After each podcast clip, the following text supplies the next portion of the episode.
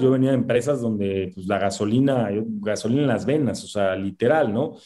Y, y, en Tesla me entró esa sensibilidad de decir, no, pues esto sí es el futuro, o sea, para allá va, porque tiene muchísimos, yo mismo me convencí, estando en Tesla, de que tiene muchísimos beneficios. Eh, y entonces dije, pues puede haber un mercado, ¿no? Y, y sabes que también empecé a ver el why detrás, ¿no? También como, el, como dice el, libro de Seth Godin, de Simon Sinek, perdón, sí, el, el, el, el, why detrás, dije, a ver, eh, pues tiene todo el sentido, a ver, transportación limpia, rápida, eficiente, eh, lo cargas en tu casa, dije, pues es que es un no-brainer, esto va a ser el futuro, ¿no? Y dije, ¿cómo puedo ayudar a que esto pase? Hola, te doy la bienvenida. Yo soy Maite Valverde de Loyola y esto es Mentores.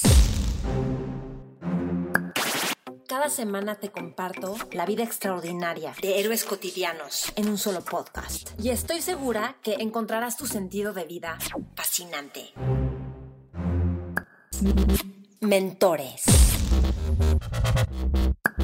Hola, ¿qué tal? ¿Cómo estás? Te doy la bienvenida a este set que está súper interesante, te va a entretener muchísimo, vas a aprender todavía más y vas a ver cómo conforme va avanzando la conversación se va poniendo mejor. Mi invitado de hoy es Andrés Fernández Alba Piñeiro. Él es maestro en ingeniería automotriz por la Universidad de Módena en Reggio Emilia, en Italia, donde trabajó en marcas como Maserati, Ferrari y Lamborghini. Fue director comercial en Tesla desde su llegada a México hasta la primera entrega del Model 3. Fundador y CEO de EV Ready, empresa dedicada a acelerar la adopción de la movilidad eléctrica a través de infraestructura de recarga inteligente que genere valor en México y Latinoamérica. En esta entrevista, Andrés nos cuenta cómo logró acabar como el número uno en su maestría en Italia, pasando la mitad del tiempo dormido. Cómo fue trabajar en Maserati y en Ferrari. Y después, cómo pasó de industrias de gasolina a Tesla. Y también nos da datos súper interesantes y curiosos sobre Tesla y sobre Elon Musk, que estoy segura que no sabías. También la divertida anécdota en la que cuenta cómo, cómo ganó su primera licitación en EV Ready. Hablamos de la obsolescencia programada y cómo es que pasó de criticar a los millennials a aprenderles muchísimo. Estoy segura que te va a fascinar esta entrevista y me encantará saber de ti qué es lo que más te gusta, qué es lo que más te sirve y compártela con otros a quienes también puede gustarles. Estamos en todas las redes como Mentores con Maite. Estamos en Spotify, iTunes, YouTube, Instagram, Facebook. Yo estoy como Maite Valverde de Loyola. Andrés está en Instagram como Andrés FAP y en LinkedIn como Andrés Fernández Alba. ¿Ok? Y antes de empezar la entrevista, quiero hacer un, un, un, anuncio breve que es sobre Mentores Lab. Si te gusta leer, si te gusta compartir con otras personas conceptos e ideas, si quieres determinación en tu vida, si quieres abrir la mente, te interesan temas de disciplina, de liderazgo, de cultura, de relacionarte con otros, de, de crecer un montón, en Mentores Lab nos reunimos cada semana por hora y media íbamos leyendo un libro. Y cada vez que nos reunimos, vamos discutiendo los temas del libro, lo cual nos hace estudiarlos mucho más y hacemos ejercicios para aplicarlos en nuestra vida. Es decir, te vas a quedar con reflexiones, con tareas que tú solo te vas a poner, de tal forma que va a ayudar para que tú esos conceptos los implementes en tu vida, en tu negocio, en tus relaciones. Son sesiones fascinantes y cada libro que hemos leído, nos tardamos seis semanas en leer un libro, cada libro que hemos leído nos ha cambiado la vida a todos nosotros y nos hace mejores seres humanos, mejores en nuestras profesiones y por supuesto abriendo la mente con capacidad de innovar y de realmente conectar con la esencia de por qué estamos haciendo lo que estamos haciendo. Entonces, si te interesa Mentores Lab, mándame un correo cada siete semanas más o menos. Empezamos un nuevo Mentores Lab. Ha sido fascinante y me encantará saber si te interesa que me escribas. Ok, que disfrutes esta entrevista. Mentores. Andrés, bienvenido a Mentores, qué gusto, estoy súper contenta de tenerte. Muchas gracias, Maite. La verdad, yo también estoy muy contento de estar aquí contigo. Cuéntanos dónde estás. Eh, bueno, pues ahorita estoy en, el norte de España, en un lugar que es muy poco conocido, eh, muy distinto a todo el resto de España. Eh, es, es, muy verde, llueve mucho, la gente casi no lo visita, se llama Asturias. Y bueno, pues aquí paso pues, los veranos desde que soy chiquito, mi papá es de esta parte de acá y mis abuelos por parte de mi mamá también. Y entonces vengo pues cada año en el verano, a este, principalmente a velear, a, a, a sí, a velear y bueno, pues hay playa también y normalmente vengo pues a ver un poco a la familia también. Ok. A ver, cuéntame un poquito de velear, que, porque aparte tu velero es particular, ¿no? O sea, está hecho a mano. Creo que solo hay una persona en el mundo que hace estos veleros a mano y casi que cuando se muera no va a haber nadie que haga veleros a mano, ¿no? Sí, sí, sí. Sí, justo, es, es un velero eh, que se hace desde hace mucho tiempo, es, es, está hecho completamente de madera de Iroco. Bueno, antes era de roble, ahora es de Iroco.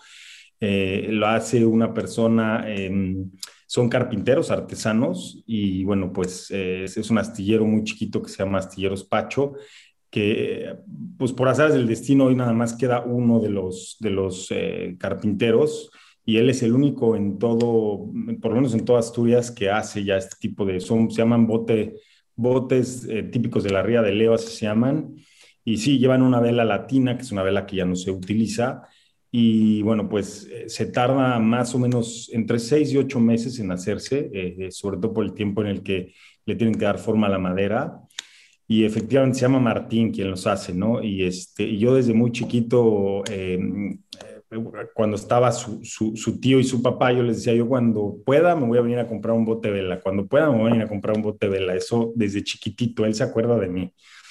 Y bueno, pues hace un par de años que me, casé y, mi familia aquí me dio un, un, regalo de bodas, dije, es el momento de, de, mandármelo a hacer. Y me lo, me lo bajé con él y dije, aquí está el anticipo, ya lo quiero, ya sé color lo quiero, cómo lo quiero. Eh, y tardó un año en entregármelo. O sea, al siguiente verano que yo vine, me lo, me lo entregó y yo, lo, yo solo le decía, Martín, condu o maneja por favor despacio, nada de sobresaltos, porque si te pasa algo en este año nos quedamos sin barco. Entonces, porque él es el único que lo hace, o sea, no hay nadie más que te pueda hacer un barco así ya. Entonces, sí es algo muy súper especial para mí, la verdad. Ok, ¿y a tu esposa le gusta también? O sea, porque si el regalo de bodas tú lo agarraste para el velo.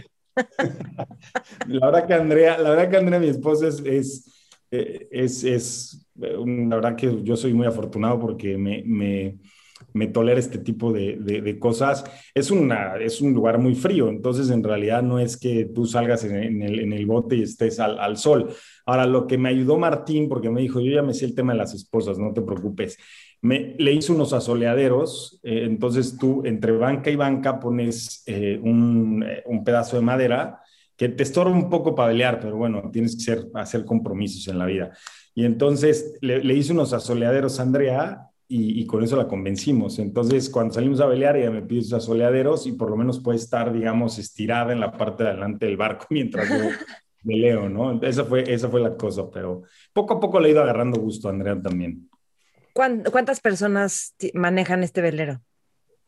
Pues mira, es en realidad yo he visto personas que lo manejan unas, o sea, el tema es que no tienes ningún tipo de, de poleas ni nada, entonces todo es manual, o sea, la vela la tienes que levantar con una cuerda, la tienes que amarrar tú, eh, o sea, es un proceso muy, muy como era la vela antigua, literal es un, mástil, ¿no? La, la, la, parte abajo, eh, y bueno, pues tienes una vela muy, muy, muy alta, pero tú la tienes que subir, tú la tienes que bajar, entonces es un trabajo que quiero aprender a hacerlo solo porque es chistoso, pero buscar adeptos a la vela es bien difícil. O sea, la gente quiere en un barco y quiere disfrutar, no quiere tener que estar jalando cables o cambiando la vela o agachándose o que el barco se incline. O...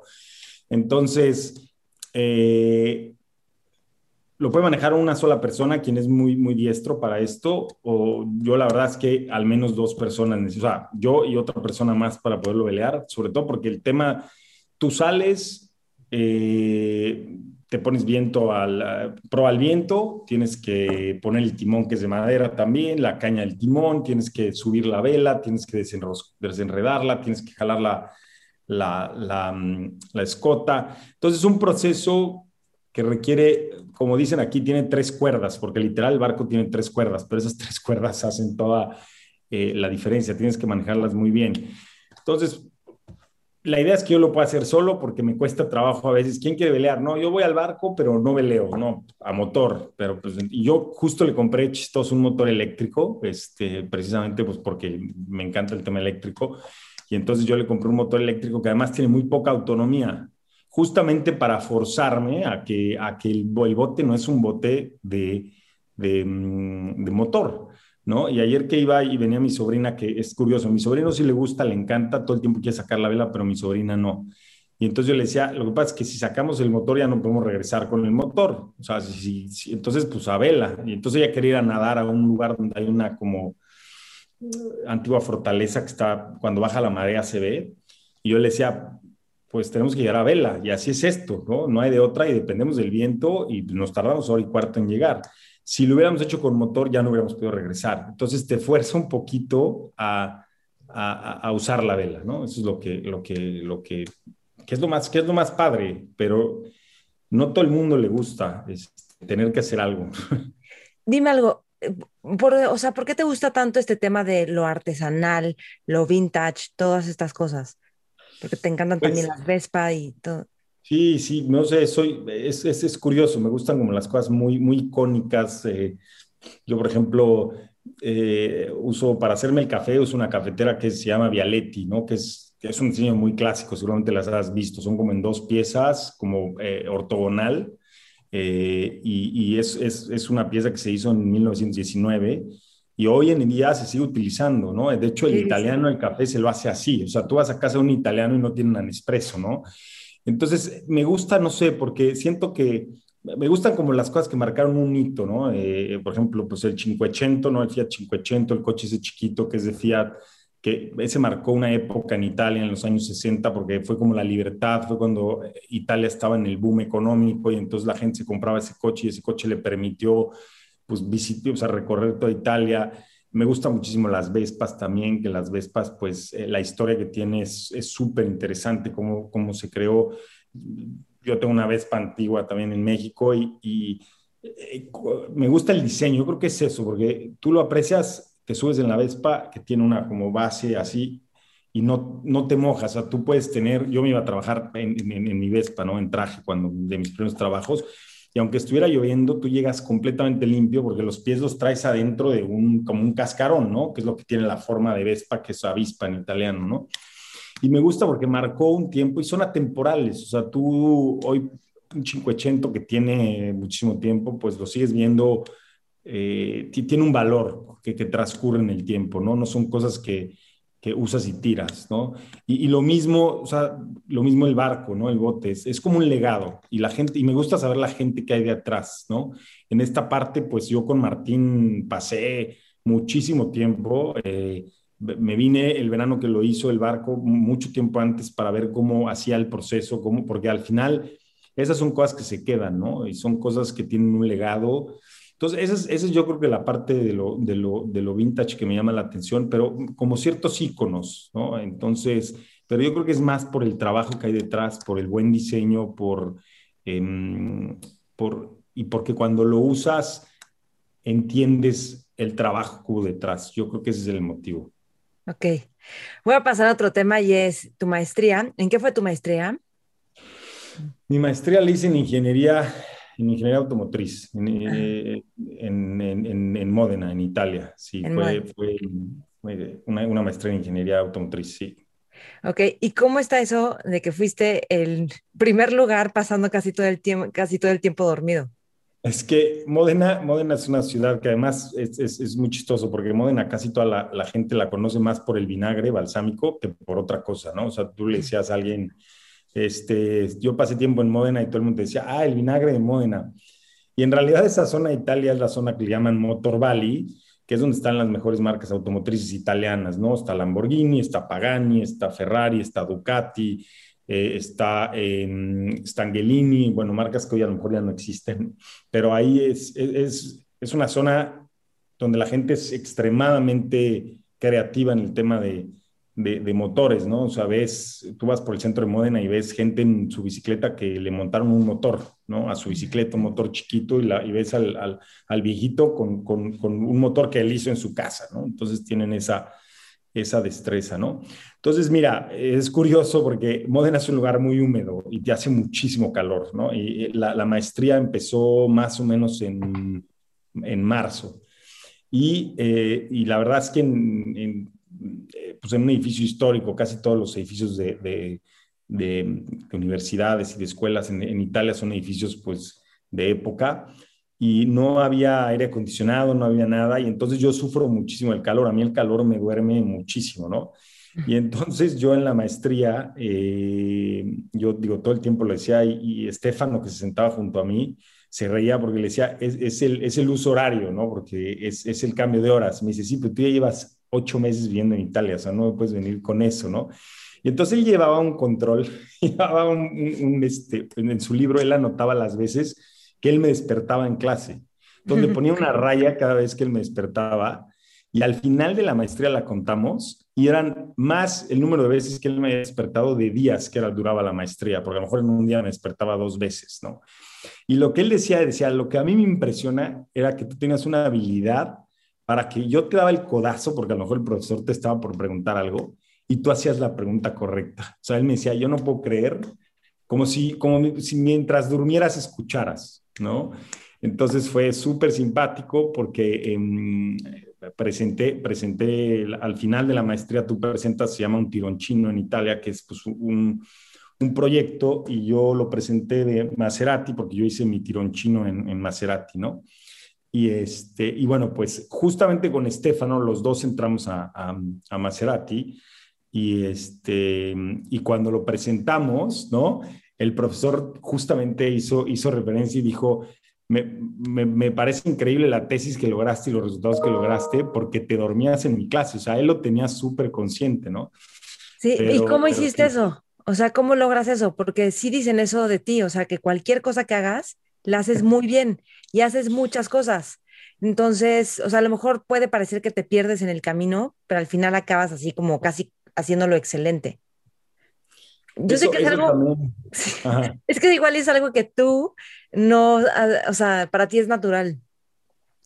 Según lo pues que no sé, o sea, Andrea me molesta mucho porque dice que yo me dice que soy un matado, porque, por ejemplo, ahorita que estoy estudiando arquitectura, segunda carrera, eh, siempre le digo, me va a ir fatal en este examen, la verdad es que no pude ni estudiar, no hice nada, y de repente me va muy bien, ¿no? Entonces, no sé, yo que tengo una capacidad de retener información, o, o, yo creo que sí, tengo muy buena memoria, eso sí, eso creo que me ha ayudado mucho. Este, me acuerdo que mis hermanos me dicen que yo se la robé todo, toda, porque no, ellos no tienen nada, sobre todo mi hermana, cero memoria. Entonces ya dice que se la robé toda. Pero no sé, no sé, la verdad es que eh, no sé, no sé si es un tema... ¿Cómo le haces para tener tan buena memoria? O sea, yo sé que parece que eso es algo que naces con eso, pero seguramente notas los que no tienen buena memoria, como que seguramente te das cuenta por qué no tienen buena memoria. Quizás, yo sabes que digo siempre que es, es, como optimizar la información, o sea, desechar lo que sirve y lo que no sirve. Eso sí, o sea, yo tengo muy mala memoria para cosas que no, o, no, no considero relevantes, ¿no? Si a mí si tú me preguntas eh, qué, traía, qué traía puesto ayer o qué cené ayer, no me acuerdo, de verdad me puedes torturar y no me acuerdo. Entonces yo creo que es, es como esa capacidad de desechar lo que, lo que no es relevante para ti, ¿no? Eh, y es difícil porque yo siento que hoy hay tantas cosas que estás aprendiendo, bueno, no sé, yo aprendo demasiadas cosas, ¿no? Este, y, retomarlas a veces es difícil. En el bote, cuando tú llegas después de un año de no haber estado en él, tienes que acordarte qué cuerda, cuál era, cómo, cómo amarras, cómo subes la vela, cómo amarras los hilitos de la vela, cómo... Y, y a veces ya pasó mucho tiempo, pero sí, sí, yo, yo lo veo con mi hermana, por ejemplo, o, o, o lo veo con otras personas que a lo mejor no tienen tanta memoria, mi mamá también, por ejemplo. Em, Andrea también, creo, mi esposa no, no tiene tampoco mucha memoria, pero siento que no tiene mucha memoria para, para ciertas cosas. Yo la verdad es que tengo memoria, por ejemplo, para los datos, para historia, para las capitales de los países. Sea, yo juego maratón, ahorita que con, con, con un grupo de amigos que tenemos jugamos maratón en la pandemia. Yo para las capitales, los ríos, todo eso, no sé por qué, mm, son datos que, que me, que, tengo muy presente, pero si tú me preguntas, por ejemplo, de actores o de actrices o de películas, fallo, ¿no? O sea, entonces, no sé, siento que es como esa capacidad de decir, esto me sirve, no va a ocupar espacio en mi cabeza, lo desecho, pero te repito, si tú me dices, ¿qué, qué, qué ayer? No, no me acuerdo. Ok, bueno, vamos a regresar a tu trabajo de titulación. O sea que creo que tu, tu, trabajo fue, o sea, de la maestría, hablo de la maestría, que fue como cómo mejorar el centro de capacitación de Maserati o algo así, ¿no? Sí, así es. Y estaban tus jefes de Maserati y, o sea, dicen que tu trabajo fue espectacular, así fue súper claro, impresionante, este, con todo y que la pasaste dormido. Pero cuéntame un poquito de eso porque creo que fue algo muy innovador. Sí, y aparte muy chistoso porque yo digo, lo que pasa es que en Italia, la verdad que es, es un país increíble, pero es un país que, o sea, viven en sus propias reglas, ¿no? Entonces, Digo, y un ejemplo es la... Pero tú ya venías de uno así. ¿Eh? Ya venías de uno así. Sí, sí, muy cierto, pero, pero cuesta trabajo, ¿no? Y precisamente con, con, con Roger, mi amigo, que, que, vivimos en Italia juntos, este, digo, cosas muy, muy chistosas como, por ejemplo, nos tardaron un mes en conectarlos el Internet a nosotros dos. Dijimos, bueno, pero, o sea, ¿qué es esto, no? Pero, y eh, justamente chistoso en la maestría porque, fíjate, iba a empezar un mes, después la retrasaron tres meses, así. Ah, ¿La maestría? Sí, sí, yo ya ah, estaba, yo me he ido a vivir a Italia, había renunciado a mi primer trabajo porque yo empecé a trabajar para pagarme la maestría. Y entonces yo dije, ya febrero empieza, mis maletas, buscar casa, todo. Llego, me siento con, se, llama, se llamaba David Betzeki, el director, me siento con él y me dice, y le digo, oye, listo para empezar. Bueno, listo para la entrevista, porque había una entrevista para entrar, ¿no? Pero yo me fui a, la yo me fui a vivir a Italia ya diciendo voy a entrar, o sea, no me pueden rechazar. O sea, yo me fui sin haber estado, o sea, preaceptado, pero podían todavía rechazarme. Pero yo dije, yo tengo que, y eso fue yo creo que lo que me, me, me logró entrar, porque a mí en el examen técnico no me fue tan bien. Eh, pero, pero, este, pero la parte de motivación, ellos vieron que al final, pues este cuate se vino de México sin haber estado probando la maestría, ya se vino a vivir acá, verdaderamente tiene una motivación de venir, ¿no? Entonces, bueno, la cambian, la cambian de fecha, tres meses la posponen y yo, yo qué voy a hacer tres meses aquí, ¿no? Entonces, este, me acuerdo que incluso yo como tenía tantos clientes que había dejado pendientes, dije, ¿sabes qué? Me regreso a México, entrego, porque yo estaba en, ese, en esa etapa yo estaba vendiendo coches en Mercedes porque me resultó lo más lucrativo para bajar mi maestría. Y me regresé a México a, a, acabar y dije, bueno, si vendo dos, tres coches más, pues así gano más dinero. Y entonces me regresé a México para después regresar a Italia otra vez después de tres meses.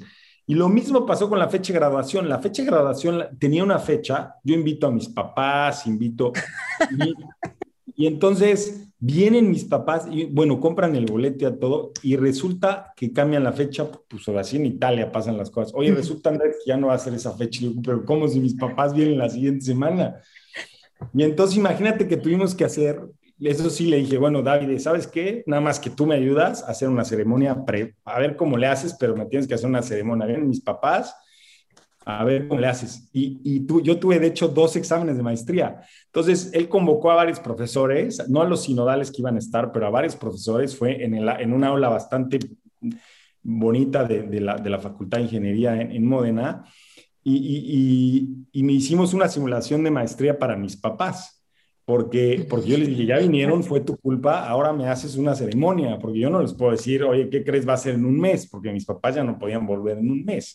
Por eso a la ceremonia final fue solamente mi amigo Roger, que él vivía en Milán, fue el único que fue. Entonces, eh, muy chistoso porque tuve dos, pero una fue por causa de que los italianos cambiaron completamente la fecha final de la maestría. O sea, la entrega es hoy y una semana antes dijeron, no va a ser un mes. ¿Cómo que va a ser un mes? Sí, va a ser un mes porque un profesor no puede, se va de vacaciones y otro tiene un compromiso. Oye, pero ¿qué es esto, no? Y entonces yo tuve la fortuna cuando eh, esta maestría, lo interesante que tenía, y, y, yo siempre cuando, cuando me invitan a dar, por ejemplo, conferencias en, en las universidades, eh, que me preguntan, oye, ¿cómo le hiciste para llegar a trabajar en Maserati o en, o en otras de las empresas que trabajé?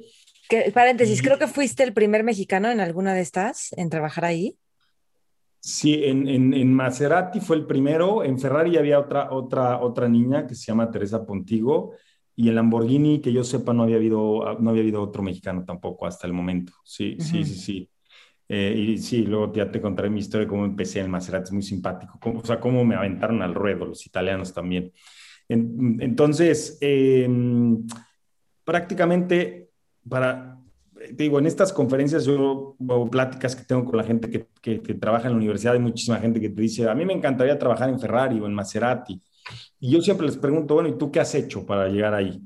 Y menos de una persona me, me, ha dado una respuesta eh, enfocada hacia lo que están haciendo, ¿no? Yo, por ejemplo, ok, tú quieres trabajar en Ferrari, ¿hablas italiano?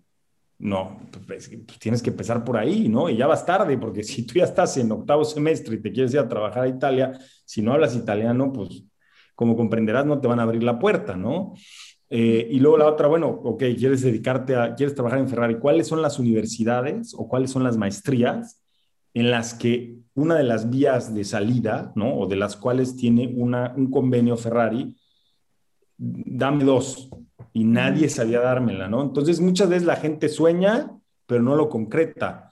Entonces, eh, yo la verdad es que desde chiquito, yo sí dije, a ver, esta es la ciudad, este es así, este es así, esto es lo que voy a hacer, esto es lo que voy a aprender. Este, y yo empecé a estudiar italiano cuando tenía 14 años o 12 años, ¿no? Este, me acuerdo que incluso mi mamá me decía, yo no te puedo llevar, y yo a los 14 años o a los 15 saqué mi permiso para manejar y mi mamá me dejaba el coche, yo la dejaba a ella, ella es psicóloga, la dejaba allá en Polanco dando sus terapias y yo me iba a la, a la, a la Juárez a tomar mis clases de italiano, ¿no?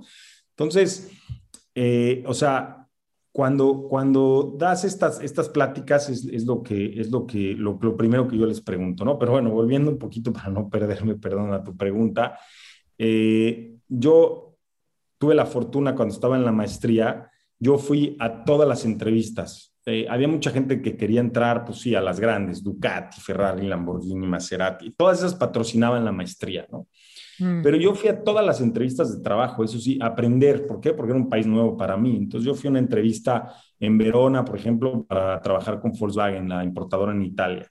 Yo fui a una entrevista incluso para la parte de tractores en, CNH o, o Cage New Holland en Italia donde era diseñar pistones de, de, tractores. Yo dije, pues yo voy, escucho qué me tienen que decir. Nadie fue a esa entrevista, nadie. Luego yo fui a otra entrevista a HP, que es otra empresa que hace anillos de pistones, que nadie fue, nadie le gustó, a todos nos invitaron, pero yo en cada entrevista me iba haciendo como más fuerte, o sea, iba entendiendo más cómo era el proceso de entrevistas, cómo iba. Y entonces, em, afortunadamente termino en, en, en, Maserati, el proceso de Maserati fue un assessment muy interesante porque nos pusieron a varios en un aula y a mí me tocó hacer un assessment en el que iba a venir un inversionista de los países, de los Emiratos Árabes a, visitar la fábrica con una posible inversión en Maserati. Y nosotros junto con otro equipo teníamos que organizar eh, toda la visita, qué, procedimiento iba a llevar y había varias cosas que, tenía de característica. Él era musulmán, entonces tenía que rezar a cierta hora, su esposa tenía ciertas costumbres, eh, el orden de la visita, las responsabilidades. Entonces, y lo tenías que hacer en dos horas, ¿no? Entonces, yo, todo ese proceso me sirvió para ir pensando en el tirón chino de mi maestría, ¿no? En, en, la tesis de mi maestría, ¿no? Y entonces es curioso porque yo cuando estudié la maestría no tenía ni idea, a mí me gustaban los coches y me gustaban estas marcas, pero yo no sabía qué parte, el mundo de los coches es gigantesco, ¿no? Entonces yo no sabía si quería diseñar carros. Bueno, diseñar carrocerías lo intenté, fui a un curso de Rigoletti, vi de plano que pues no era lo mío, o sea, dibujaba cajas con zapatos, dije, esta no es mi parte, ¿no? Entonces, eh, cuando voy a la maestría, eh, Fiorella, que era quien me entrevistaba, me entrevistó, me dijo, oye, me encantó tu perfil, tengo dos puestos para ti. Yo sé que me vas a decir que te gusta más el segundo porque es el que todo el mundo quisiera, pero a mí me gustaría más que te enfocaras al primero, ¿no? Y entonces me dice, el segundo, bueno, te voy a empezar por el segundo para que, para que lo conozcas. Y era en la parte de prototipos, ¿no? En la parte de prototipos de Maserati, era trabajar en los prototipos, toda la parte de ingeniería de los prototipos, pues el trabajo soñaba cualquiera, ¿no? Eh, y, me dijo, ese es uno, pero hay otro que es la parte de training, la parte de capacitación. Y aquí es donde yo más te veo y te explico por qué, porque, bueno, pues durante el assessment veo que te gustan los idiomas, veo que te gustan, porque yo hablo bueno, me gustan mucho los idiomas, ¿no? Entonces, pues hablo italiano, hablo alemán, este, entonces me gusta mucho viajar. Entonces me dijo, mira, pues Maserati tiene un programa en el que va a los diferentes países a, dar clases, ¿no? Entonces yo la verdad que te veo más en esta parte, me gusta mucho eh, cómo, cómo, te, cómo te desenvuelves, te gustan los idiomas, eres muy, este, divertido y es lo que se necesita pues para hacer una clase divertida, ¿no? Eh, y bueno, también está lo de los prototipos. Y entonces, bueno, pues hice caso y, y, ahí yo fui formando esta parte de, de, pues quizás tenga razón y la verdad que me entusiasmó muchísimo. Y al mismo tiempo yo paralelamente hice otra entrevista en Lamborghini eh, y luego además, eh, súper chistoso porque a mí se me ocurrió en la entrevista de, la, de, de Lamborghini decir que hablaba alemán y como película el cuate me dijo, ah, perfecto, pues vamos a continuar la, la entrevista en alemán. No, bueno. ¿Y si hablas? No, pues o sea, sí, dijiste que sí, ¿no? Eh, sí, pero, pero, pero. Pero no para una entrevista. Sí, no para una entrevista, definitivamente. No, yo no tenía ni idea de cómo se decían palabras que pues nunca en la vida había utilizado, ¿no? Hasta que llegó un punto y me dijo, bueno, vamos a seguirle en inglés. entonces, entonces, eh, y, y, al final, eh, yo es, me, me, fui por Maserati, por esa parte tan humana de, de, de, recursos humanos que se dio el tiempo de entender por tu perfil, creo que vas a entrar más aquí. Digo, al final, por azares del destino, yo acabé en Lamborghini otra vez y me acuerdo que le toqué la puerta a la a Kiara, que se llamaba la de recursos humanos, y le dije, ¿está abierta la posición en Lamborghini? Y me dijo, claro que sí. Y al final después regresé a Lamborghini, pero eh, estando en Maserati, eh, entro y me topo, eran, eran dos, dos trainers, uno italiano y un belga, ¿no? Imagínate, un italiano, un belga y un mexicano, así en el tren de... de, de como de chiste, ¿no? Como, literal como de chiste, ¿no? Entonces, eh, en toda esa parte de training, eh, me empezó a gustar mucho porque era, tú salía un nuevo modelo y entonces ibas con quien estaba desarrollando el nuevo motor y entonces le preguntabas y entonces todo eso lo tenías que acomodar en una especie de folleto eh, para dar una clase y, y, traducirlo a muchísimos idiomas y, este, y después pues, presentarlo a, a, diferentes mercados. Eh.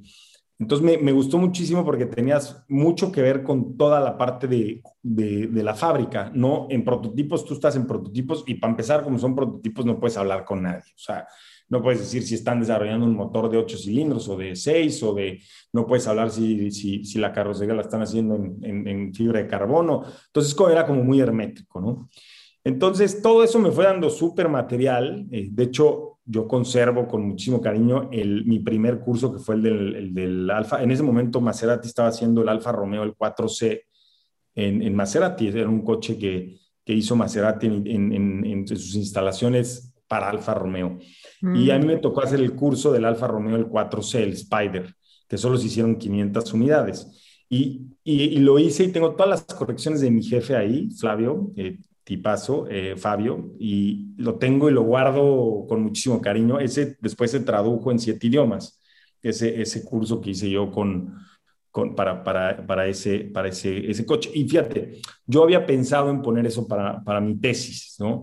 Pero luego dije, es un tema demasiado trillado, o sea, que si hablar de la capot del, del, del, del Alfa Romeo 500C, que si el motor, dije, no, vamos a hablar del training y cómo Maserati eh, lleva la capacitación a todo el mundo. Me parece súper interesante. O sea, imagínate que el trainer va viajando con los motores, porque hay un curso de motores, y va, va viajando por Japón, por Hong Kong, por eh, Wiesbaden en Alemania, por Nueva York, eh, por eh, Abu Dhabi, con el motor, haciendo el curso y ensamblándolo y volviéndolo a desensamblar, ensamblándolo. Entonces, mi, mi maestría le hice de, de, eso que, porque por ejemplo, Ferrari, que es un poco más más egocéntrico, dice, no, no, no, a ver, yo no voy a ir andando por el mundo dando clases, ¿no? Ustedes vienen a Maranello a, a, a tomar las clases en Ferrari yo no voy a traer mis motores por todo el mundo, ¿no?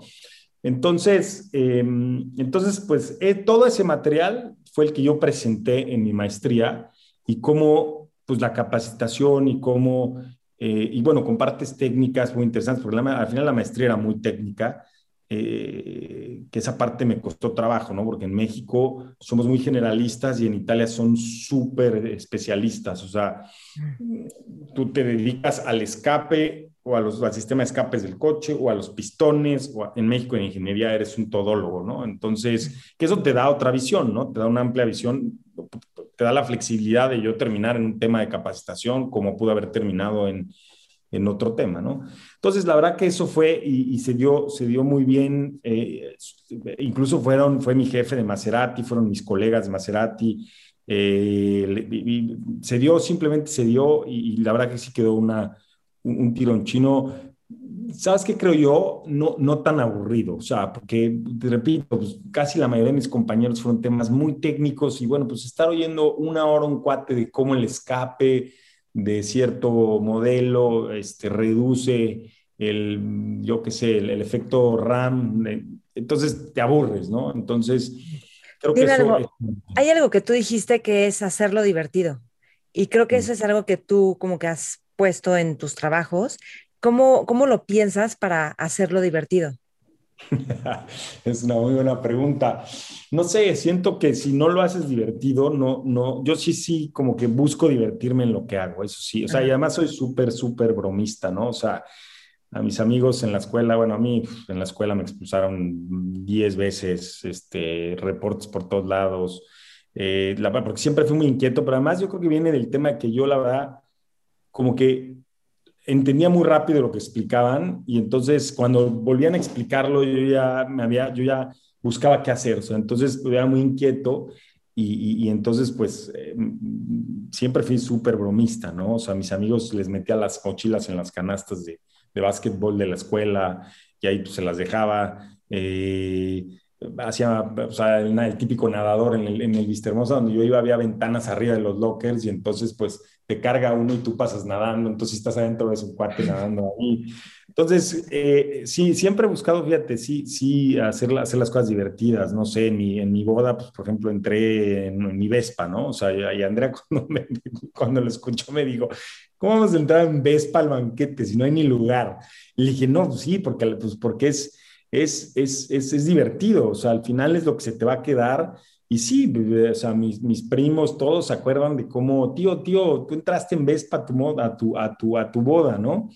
Entonces sí, me gusta hacer las cosas divertidas. También en el trabajo eh, busco... Creo que te gustan las experiencias, ¿no?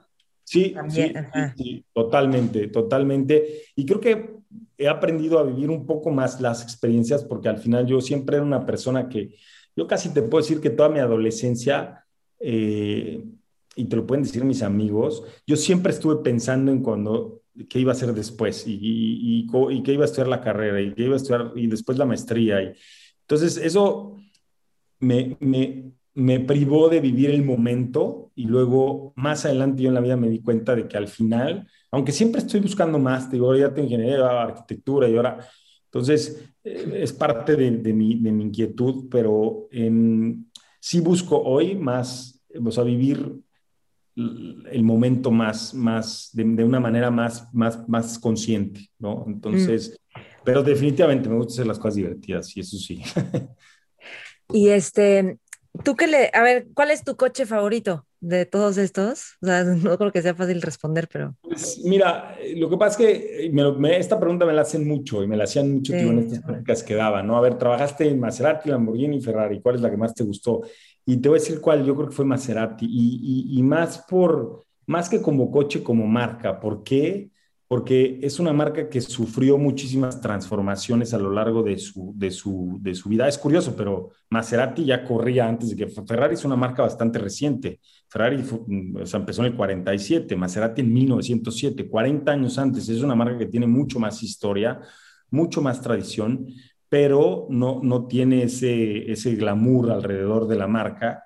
Eh, y es quizás la marca que más me gusta por la gente que conocí ahí es gente luchadora, es gente que no vive necesariamente de, los laureles, de sus laureles, ¿no?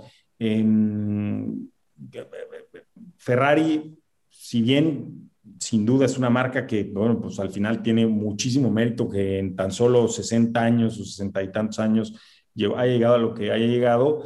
Maserati me gusta mucho por lo auténtico, por, eran tres hermanos que empezaron el, el, logo, que es el tridente, ¿no? Pues fue uno de los hermanos, eh, si no recuerdo bien, se llama Ettore, eh, que es el tridente de Neptuno, que es la fuente que está en Boloña. Eh, entonces, y vuelvo a lo mismo, es un tema de tradición, es un tema de legado, eh, y, me gusta porque la gente que está ahí es gente que todo el tiempo está sufriendo la marca, la, o sea, estuvo en manos de Citroën, estuvo en manos de muchísima gente, sufrieron muchísimos contratiempos y quizás es por eso es la marca que más me gusta, ¿no? O sea, en cuanto a legado, ¿no? En cuanto a modelos de coche me gustan muchos, me gustan los Alfa Romeo, me gusta el A6 GS de Maserati, me gustan muchos modelos también muy clásicos, me gusta, eh, pero es más la marca en sí y la transformación que tuvo eh, a lo largo de su historia y cómo la gente, es curioso, pero la gente que está en una empresa u otra, eh, bueno, es un tema de cultura, pero es un tema de cómo, cómo sobrevives en una empresa que al final tu trabajo no está garantizado. Cuando yo estuve ahí, a mí me toca la crisis del 2008, justamente, y el 80%, 60, 70, 80% de las ventas de Maserati son para Estados Unidos. Viene la crisis del 2008 y dejan fuera de producir 38, 40 coches al día, pasaron a producir 8 y dejan fuera al 70% de la gente. De hecho, yo por eso no me pude quedar en Maserati, no me pudieron contratar, ¿no? Entonces, pero ahí sigue, ¿no? Y en, y en Ferrari casi no hubo despidos, por ejemplo, tiene un mercado mucho más internacional, eh, al final, pues la gente paga el precio que pone la marca. Entonces, es, no sé si eso respondió a tu pregunta, pero, pero es, es más un tema de, de marca que de un modelo en específico. Está, está padre eso, o sea, como que le ves más fondo a algo que te guste, no, no nada más porque sí, ¿me explico? E, exactamente, exactamente. Y, aquí culturalmente hablando también, o sea, como... Eh, déjame pasar a otra cosa. Em, ¿Por qué te dicen, o sea, el, el hada madrina? Que haces tus sueños realidad. Bueno, creo que ese es el sueño de todo mundo, ¿no? Así, así, así. Sí, ese, ese, ese, fue mi amigo, mi amigo Antón que, que me lo puso. Y, este, y él me ha seguido también muy de cerca, él, por hacer del destino se fue a vivir a Baja California y demás, siempre fuimos muy cercanos, los dos nos apellidamos Fernández, este, entonces en la lista siempre estuvimos sentados el uno el otro, además éramos enemigos en primaria, él decía que siempre lo molestaba, ¿no? Es curioso, pero todos mis amigos yo los molestaba mucho y al final acabamos siendo muy buenos amigos. Eh, y, él, y él justamente eh, me decía, bueno, pues porque desde chiquito te oía, ¿no? Desde que estamos en el, en el patio de, de primaria que yo decía, yo voy a trabajar en Ferrari, yo voy a trabajar en Ferrari, yo voy a trabajar en Maserati, me voy a ir a vivir a Italia, y ellos me decían, sí, pero pues ahorita es viernes, ¿qué vamos a hacer? ¿No? Y entonces, cuando ellos vieron poco a poco que yo eso, eso, eso lo fui alcanzando, ¿no? y bueno, pues primero fue el, haber llegado a trabajar justamente en estas empresas. Después, eh, yo les decía, cuando yo estudié mi carrera, cuando yo estaba decidiendo qué carrera estudiar, yo estaba entre ingeniería y arquitectura, y un profesor, la verdad que fue el que me desmotivó por completo y bueno, pues aquí la moraleja es nunca dejes que nadie te desmotive, pero sí había un profesor en el Vista Hermosa que, que cuando veía mis dibujos, yo, yo, yo soy una persona quizás, no sé, de mucho carácter, no sé, entonces yo marco mucho el lápiz, o sea, cuando yo escribo casi lo puedes leer en braille, ¿no? Entonces, para los, para los dibujos de las, de las láminas es muy malo porque si te equivocas y borras, pues se ve la línea, ¿no? Entonces, este profesor me decía, tú nunca, pues, no vas a servir, no, no, vas a funcionar para arquitectura, ¿no? No vas a ser un buen arquitecto, ¿no? Y yo la que se me quedó grabado y fíjate, al final yo me fui por ingeniería, que no me arrepiento, pero, pero siempre me quedó el gusano en arquitectura y yo a mis amigos les dije, cuando regrese a Italia voy a estudiar arquitectura y ellos, estás loco, ¿no? Y efectivamente, pues hace unos años empecé a estudiar arquitectura, ¿no? Eh, y, y, la otra fue, bueno, pues mi bote, este bote de vela, ¿no? Este, entonces, efectivamente, cuando, cuando mis amigos pues ven que yo lo voy haciendo, me dicen, lo que pasa es que tú verdaderamente eres como el hada madrina, ¿no? Este, todo lo que te propones lo vas, lo vas haciendo realidad, ¿no? O sea, si hay alguien en la vida que sus sueños los ha alcanzado, eres, eres tú, ¿no? Y entonces... ¿Cuál es esa clave? O sea, ¿cómo alcanzarlos? Yo creo que perseverancia es una, este, ¿qué estás dispuesto a dar por tus sueños? ¿no? Yo creo que eso es lo más importante, porque hay mucha gente que le gustaría X o Y, pero no empiezan a trabajar en ello, ¿no? No, no, no empiezan como lo, lo que te comentaba, bueno, pues quieres trabajar en Ferrari y hablas italiano, no. ¿Dónde vas a estudiar tu maestría? investigaste? No. ¿Dónde te vas a ir de intercambio? No, pues me voy a Madrid. No, pues a Madrid el relajo está a todo dar, pero no te va a acercar a que puedas trabajar en, en, en una de estas empresas, ¿no? Entonces, yo creo que es tener como muy claro qué es lo que tienes que hacer y cómo lo tienes que hacer. La otra es, es creer en ti mismo, o sea, decir, sí lo puedo hacer, está dentro de mis posibilidades, ¿no?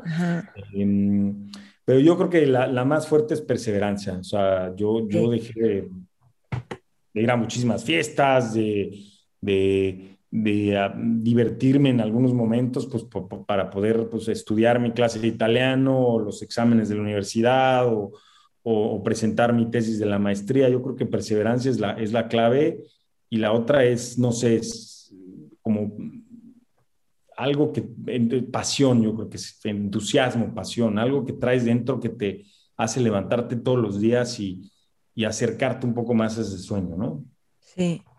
Dime algo, dicen de ti que, este, que eres muy bueno como para ver una visión amplia de las cosas y al mismo tiempo volver fáciles la, o sea, si alguien está atorado en algo, cómo lo haces lo más simple posible, pero con una visión amplia. O sea, como que si un amigo llega y te pide un consejo, está atorado con, lo voy a decir así, como una visión de túnel, tú les dices, oye, es así de grande y así de simple. ¿Cómo lo ves tú para, para pues, ayudar? O sea, ¿sí lo vives tú así o de repente se te complica y se te complica tanto que mejor les dices a las personas cómo hacerlo más simple? no, fíjate que nunca me lo habían planteado así, pero, pero quizás sí, sí, sí intento hacer zoom out muchas veces eh, y, y, es, y es esa parte de resolución de problemas que, que, que, que te hablaba, ¿no? De, de, en México te hacen muy generalistas, o sea, somos grandes solucionadores de problemas que en otros países es muy apreciado, ¿no? Porque son muy, muy especialistas.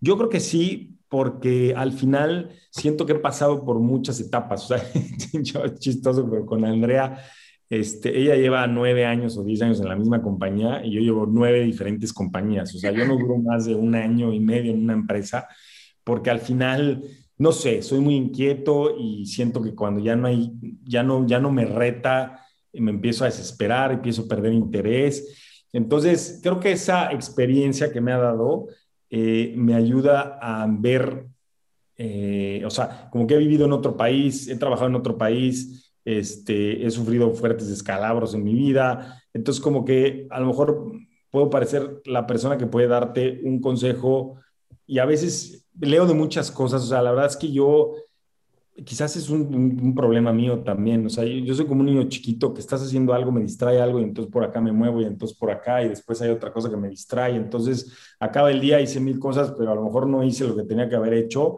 pero aprendí muchísimas cosas, ¿no? Este, y, ahorita en, mi empresa pues así es y la verdad es que a mí cuando me pregunta algo, y ahorita mm, que estoy mucho con mi sobrino, me dice, oye, ¿qué es este? ¿Por qué se dice nudo? ¿Por qué el viento es en nudos y no en kilómetros? ¿no? Entonces ya vas que me meto, investigo y, y, entonces yo creo que eso me permite, cuando viene un amigo a preguntarme algo, este, como que hacer un zoom out y decirle, oye, pues, ¿por qué no ves esto? ¿Por qué no ves aquello? Yo soy, eh, no creas que es tan bueno, Maite, o sea, soy como abarco muchas cosas, pero no soy tan especialista en, en, algunas, ¿no? Entonces tiene sus desventajas. Quizás ya si me pides un detalle muy puntual, y ahí es cuando yo justamente me volteo a mis amigos, ¿no? Les digo, oye, para esto en específico, ¿cómo lo resolverías? Y ahí es donde, donde obtengo ayuda, ¿no? Pero yo creo que sí, sí me gusta tener una visión general, porque incluso así veo un poquito mi vida, este, en un zoom out, ¿no? Este, pues tener una parte fuerte espiritual, tener una parte fuerte eh, familiar, tener una parte fuerte de amigos, tener... Yo en algún momento este, mm, iba, iba, iba a terapia, eh, la verdad que teniendo una mamá psicóloga, pues siempre el tema de, de, tener un psicólogo con quien platicar era un tema muy abierto. Y este psicólogo, mm, esta psicóloga eh, me decía que la vida es como una rueda, ¿no? Entonces tú tienes que tener, y para que sea redonda, tienes que tener todo muy bien en la misma proporción, porque si tú tienes el trabajo muy, le dedicas mucho tiempo al trabajo, pero poco a los amigos, la rueda no rueda, o sea, no es, es, es, eh, no es redonda, ¿no? Entonces, intento tener un poquito todo balanceado y yo creo que en ese sentido soy muy ecuánime y por eso se, se, se, se acercan mis amigos a, a, a, preguntarme y esa, tengo esa visión de suma, no sé, quizás sea la razón. A ver, háblame de esta parte espiritual que, ¿Cómo es tu, tu vida espiritual? Pues la verdad es un tema de agradecimiento, o sea, mm, soy muy agradecido en, todos los sentidos. Eh, hace como tres, cuatro años empecé con un tema de agradecimiento eh, y la verdad es que agradezco muchísimo eh, todos los días, ¿no? Desde los, los pequeños detalles. Este, este como programa de agradecimiento eran 28 días en las que te hacía consciente la cantidad de, pues, como bendiciones que tienes, como cosas buenas que tienes, como lo, lo, cómodo que vives, como la educación que tuviste, como todo lo que te dieron de chiquito, como... Entonces, yo esa parte la tenía bastante, bastante descuidada. Yo siempre he estado pues, cerca de la religión, este, eh, pero, pero yo creo que era un poco superficial, yo fui que la católica, eh, pero cuando entro en este programa de agradecimiento, me doy cuenta de que si tú agradeces las cosas incluso antes de que sucedan, pues de alguna manera eh, te estás predisponiendo a que sucedan, ¿no? Y esto es muy reciente, la verdad que yo no era, yo no era, yo no era así, te digo que yo vivía muy en el futuro, todo el tiempo vivía en el futuro hasta que me di cuenta de que, pues sí, ya llegué aquí y ahora que sigue y, y te pierdes el viaje, que el viaje también es muy padre, ¿no? Entonces, esa es la, esa es la, parte, la parte espiritual, ¿no? Yo la verdad que busco agradecer todo, todo, todo, todo durante el día. Agradezco mm, la comida, el agua caliente, este, un momento específico del día. Entonces, esa, esa, esa, parte espiritual me ha ayudado a balancear esa rueda que te decía que, que mm, no siempre en la vida la tienes completamente balanceada, ¿no? Ok. Ahorita vamos a pasar a Be Ready y cómo ganaste tu primera licitación, pero antes quiero preguntarte sobre tu relación con el dinero y creo que lo cuidas mucho y eres muy administrado. a ver, cuéntanos eso, que la neta es algo súper importante para hablar entre gente, entre las personas, ¿no? la gente luego no habla de eso. Pues mira, este, sí es curioso. Eh, yo, por ejemplo, hablo mucho con mi hermano, que mi hermano es como muy opuesto a mí en ese sentido, en el que eso es alguien que él, si tiene cinco pesos, se los gasta. O sea, él, él, pero él sí vive la experiencia. O sea, él dice, yo soy un poquito más, ahorro más, soy un poco más sensato en ese sentido. Y, y, sí, como que, y esto yo creo que lo aprendí de, de mi mamá, porque mi mamá es, es, chistoso, pero desde que yo era muy chiquito ella guardaba como el dinero en unos sobres, ¿no? Y decía, aquí el sobre el jardinero, aquí el sobre las colegiaturas, de los uniformes de mi hijo, de este, del viaje. Y entonces yo como que me hice esa cultura de guardar, guardar el dinero y administrarme muy bien, ¿no? Y nunca he sido como muy, muy gastalón en temas de decir, eh, salgo y me gasto muchísimo dinero, la verdad que sí intento, cuidar, intento cuidarlo, ¿no? Y eso me ha dado la, la, justamente pues la posibilidad de ahorrar y comprarme cosas que a veces mis amigos me dicen, ¿cómo le hiciste para comprártelas si no tienes trabajo? ¿no? Pues sí, pero pues, o sea, lo fui ahorrando, ¿no? Entonces yo sí ahorro una parte de, de, de mi sueldo y efectivamente trato de... de mm, ¿Qué porcentaje? ¿Qué pues porcentaje más o menos tratas de...? Híjole, yo creo que yo sí ahorro un 40% fácil, ¿eh? Fácil. Un Ole. Sí, sí, sí, sí. Y la verdad es que mantengo mis gastos muy, muy, muy controlados en, en, ciertas cosas, ¿no? A, lo mejor nadie se hubiera gastado lo, que yo hubiera gastado en un pedazo de madera, ¿no? Que mucha gente me dice, es un pedazo de madera tu bote, ¿no? Eh, pero, pero sí, pues, la verdad es que eso, eso digo, lo aprendí de, de de ir viendo cómo, cómo, cómo se va guardando. Y también, bueno, en mi familia tuvimos ciertas dificultades económicas eh, que, bueno, pues eh, le dieron ese valor de cuidar al dinero em, a lo largo de, mi vida, ¿no? Hubo un momento, bueno, nosotros empezamos en la familia en a trabajar pues temprano, ¿no? O sea, bueno, desde ir con mi papá a su tienda desde chiquito en el centro y, ganarse ese domingo, ¿no? En, en mi casa no, no, te lo daban, te lo ganas. Si quieres tu domingo, vienes el sábado a trabajar con tu papá, ¿no? Y, eh, y después, pues sí, tuvimos ciertas dificultades en la, en la vida y pues yo empecé, eh, yo creo que mis amigos, fui el, empecé con una página de internet que se llama tuslociones.com, que era, vendía perfumes por internet. O sea, yo eh, tengo mi cuenta PayPal, la tengo desde hace muchísimo, porque yo ya tenía una página de internet donde vendía perfumes que yo los compraba en el centro y los traía, y entonces a las amigas de mi mamá y a los amigos de mi papá y a, y, vendía esos perfumes y ahí me dio esa, esa noción de si yo me ganaba 100 pesos por un perfume, bueno, ¿en qué me lo voy a gastar eh, inteligentemente? ¿no? Entonces yo decía, bueno, pues esos 100 pesos me alcanza para comprar después otro perfume. y entonces como que le di esa, em, ese lugar al dinero por, porque nunca lo tomé como, como, como por sentado. ¿no? Entonces, aunque a mí nunca me faltó nada, ¿no? Y, en la vida, la verdad que estoy muy afortunado desde ese punto de vista, pero, pero siempre me procuré yo mi dinero para mis cosas, ¿no? Entonces yo creo que eso me dio el sentido de cuidarlo, ahorrarlo. Eh, la verdad es que yo no invierto en temas de mucho riesgo, soy bastante conservador, eh, pero, pero al final, pues afortunadamente me ha, me ha resultado, ¿no? Ok. Y vamos a pasar a EV Ready. Si quieres, explícanos un poco qué es EV Ready, cómo ganaste tu primera licitación. Sí, mira, EV Ready, bueno, pues em, la, fundo cuando, cuando a mí literalmente me, me, corren de Tesla. Eh, bueno, ajá, voy a hacer un paréntesis, perdón. De Italia te viniste a México y, y luego empezaste en Tesla, ¿no? Para darle un poquito de... Italia me vine a México, curioso. Este, la verdad que yo creo que yo estaba ya buscando una excusa en Italia. Yo estaba ya en Lamborghini, la última parte de mi, de mi tiempo en España, en Italia. La verdad que súper padre este, en la parte de Lamborghini, porque pues, estaba en la parte de accesorios. Entonces iba a los salones, de, de, el de Frankfurt, el de París, a ver qué estaban haciendo las otras marcas. Pero yo ya estaba buscando regresar. No sé por qué. Eh, sentía que. Mm, sentía que yo veía, yo dije, quiero lograr estas cosas en la vida, ¿no? O sea, tener pues, eh, eh, mi casa, vacaciones, tener una vida. Y la verdad es que en Italia es muy chistoso, pero los, em, las fases de... Em, eh, ah, de crecimiento en una empresa.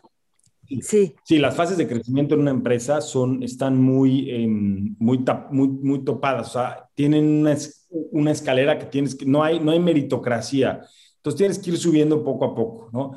Y con cada subida em, va, va subiendo tu sueldo proporcionalmente, pero es muy poquito, ¿no? Entonces yo dije, a ver, mi jefe tiene seis años más que yo en, en Lamborghini, gana esto, porque esto es, pues, es, el, dominio público, lo que la gente gana por el nivel en el que estás. Este, dije, no me va a alcanzar, ¿no? Yo veía a mis amigos que ya uno había dado el enganche a su departamento, otro ya este, se había comprado a lo mejor su coche, y yo dije, pues algo me está faltando, ¿no? Entonces yo estaba buscando una excusa, total que me ofrecen un trabajo en Mercedes en México, me vengo para acá, y cuando regreso el trabajo no era ni lo que me habían prometido ni nada y yo renuncio a los dos meses de haberme regresado de, México a, Mercedes, renuncio. Imagínate, yo decía, hace dos meses yo estaba en Lamborghini en Italia y ahorita estoy en México sin trabajo, ¿no? Bueno. Este, fue un golpe brutal. Sí fue ¿Cuántos años tenías ahí? Pues yo creo que tenía como 28 años, 28, 29 años. Sí, sí, sí, sí, ese sí fue un golpe, pero bueno, fue mi decisión, la tomé y bueno, pues ahí de Mercedes yo entro a Audi, eh, después paso a Porsche, después de Porsche em, paso a Tesla, que ahí yo ya no quería nada de la industria automotriz, me convence em, Tesla de entrar a Tesla. Eh, y bueno, estuve tres años en Tesla, que es como una montaña rusa, o sea, era una, montaña rusa. Y luego, bueno, pues o sea, eso está padre, porque ahorita vemos Tesla como Tesla, pero pues es un poquito, era un poquito una startup, ¿no? En ese momento. Una startup completísima. Pero te voy a decir algo, a mí me dejó algo muy padre Tesla, que fue ese interés por verdaderamente el medio ambiente, las cosas sustentables, porque al final, pues yo era, como dicen, un petrolhead, ¿no? Pues imagínate, Ferrari, Lamborghini, o sea, pues son empresas de motores grandes, gasolina, ¿no? Entonces siento que me sensibilizó en el tema de, sustentabilidad y eso me ayudó en justamente a formar EV ¿no? Yo no me hubiera imaginado ah, formando una empresa de infraestructura de recarga sin mi paso por Tesla. Pero sí, Tesla es, y pasa un poquito con todas las marcas, ¿eh? Yo incluso desde que estaba en Ferrari, o sea, tú, tú dices, trabajas en Ferrari y es, todo el mundo te dice, wow, pero estando dentro es, es, es, es duro, es difícil, es, es complejo, es retador. Y en Tesla lo mismo, ¿no? Todo el mundo dice, wow, Tesla, trabajaste en Tesla, Elon Musk pero al final el estar dentro es, es, es, es duro, o sea, es, es, un día a día, o sea, nosotros decíamos que era como, los que estábamos ahí decíamos que era como un videojuego en el que tú ya estás a punto de llegar al final y de repente te salió un monstruo, ¿no? Gigantesco de ocho cabezas que, que, que te destrozaba y, y, ya lo, lo, lo matabas y, el, y ya tú creíste que había acabado y no, resulta que hay un nivel secreto que ahora tienes que hacer. Entonces era súper complicado. Digo, yo es una empresa que, que aprendí muchísimo, conocí a gente de, muy, muy, muy, muy valiosa con la que todavía conservo, eh, bueno, pues, tengo pues muy, muy, buenas pláticas, pero sí, son empresas que quizás eh, se ve, desde fuera se ven, dices, wow, yo quiero trabajar en Tesla, pero ya que entras, dices, no es para todos. Y de hecho, no es para todos. Hay mucha gente que entraba y salía al mes corriendo, ¿no? Y de hecho es curioso, pero el nivel de rotación en Tesla es muy alta. Hoy de los que yo, con los que yo estuve, que éramos un equipo de siete, ocho personas, quedan dos personas en Tesla, ¿no? Este, y sí les llamamos los survivors, o sea, porque pues ya han aguantado mil cosas, ¿no? Entonces, esa, esa, esa fue, dime. ¿Y conociste a Elon Musk? No, fíjate que no, desafortunadamente no se dio la oportunidad. Él iba a venir a México, curioso porque además eh, él, él, no se queda en hoteles, se queda en la casa de, pues en este caso era, era François, en, en, en, su casa se iba a quedar. Entonces yo me acuerdo que, que bueno, cuando empezamos Tesla, las reuniones eran, eran en su casa y, y en algún momento se, se, se, habló de que él, eh, pues iba, y si viene a dormir a un lugar, no duerme en hoteles. No me preguntes por qué, por qué duerme, duerme, duerme en casas, luego además oigan, porque nos dieron como varias cosas, no pueden usar perfume porque no tolera los perfumes, este, eh, o sea, como varios hints así que dijimos, ¿qué es esto, no? Eh, pero todos estamos. Sí, exacto, o sea, todos estamos. Pero qué chistoso. Por paréntesis, François está entre, eh, o sea, le entrevisté aquí en Mentores, por si alguien quiere escuchar la entrevista con François Lavertu. Sí, sí, súper interesante. Yo la escuché hace, hace, hace unos días. Eh, pues bueno, pues con François estuvimos súper picando piedra cuando empezó Tesla y efectivamente yo me acuerdo que estaba muy nerviosa porque decía, ¿yo qué voy a hacer con un tipo como esto en mi casa? O sea, como que, que, que pongo en el refri, que, y, como por qué no. cierro, le doy llave de la casa o no, este, como que pues un tema súper, súper, súper extraño. Y al final, pues no sé, por azares del destino no pude venir. A mí me tocó en una de las visitas que yo fui a la fábrica verlo, verlo de lejos. Era un cuate que, pues si, si la producción iba mal, ponía su escritorio al final de la producción y si tenía que él probar un coche, lo probaba eh, durmió, yo cuando a mí me tocó ir, él dormía en la, en la planta, justo dormía en la planta porque él estaba al final de la línea viendo cómo podía hacer para que los coches no tuvieran defectos, ¿no?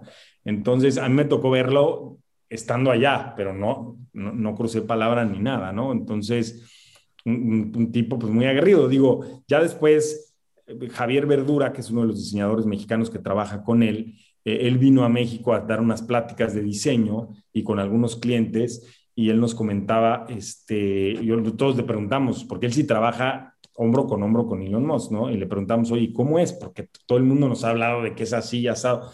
Y él dice, mira, es muy duro, es una persona muy dura, es una persona que no tolera la mediocridad, que a mí eso me encanta, porque yo tampoco la tolero, pero, eh, y, pero lo más importante, te empuja a alcanzar niveles que tú jamás hubieras imaginado como persona que hubieras alcanzado.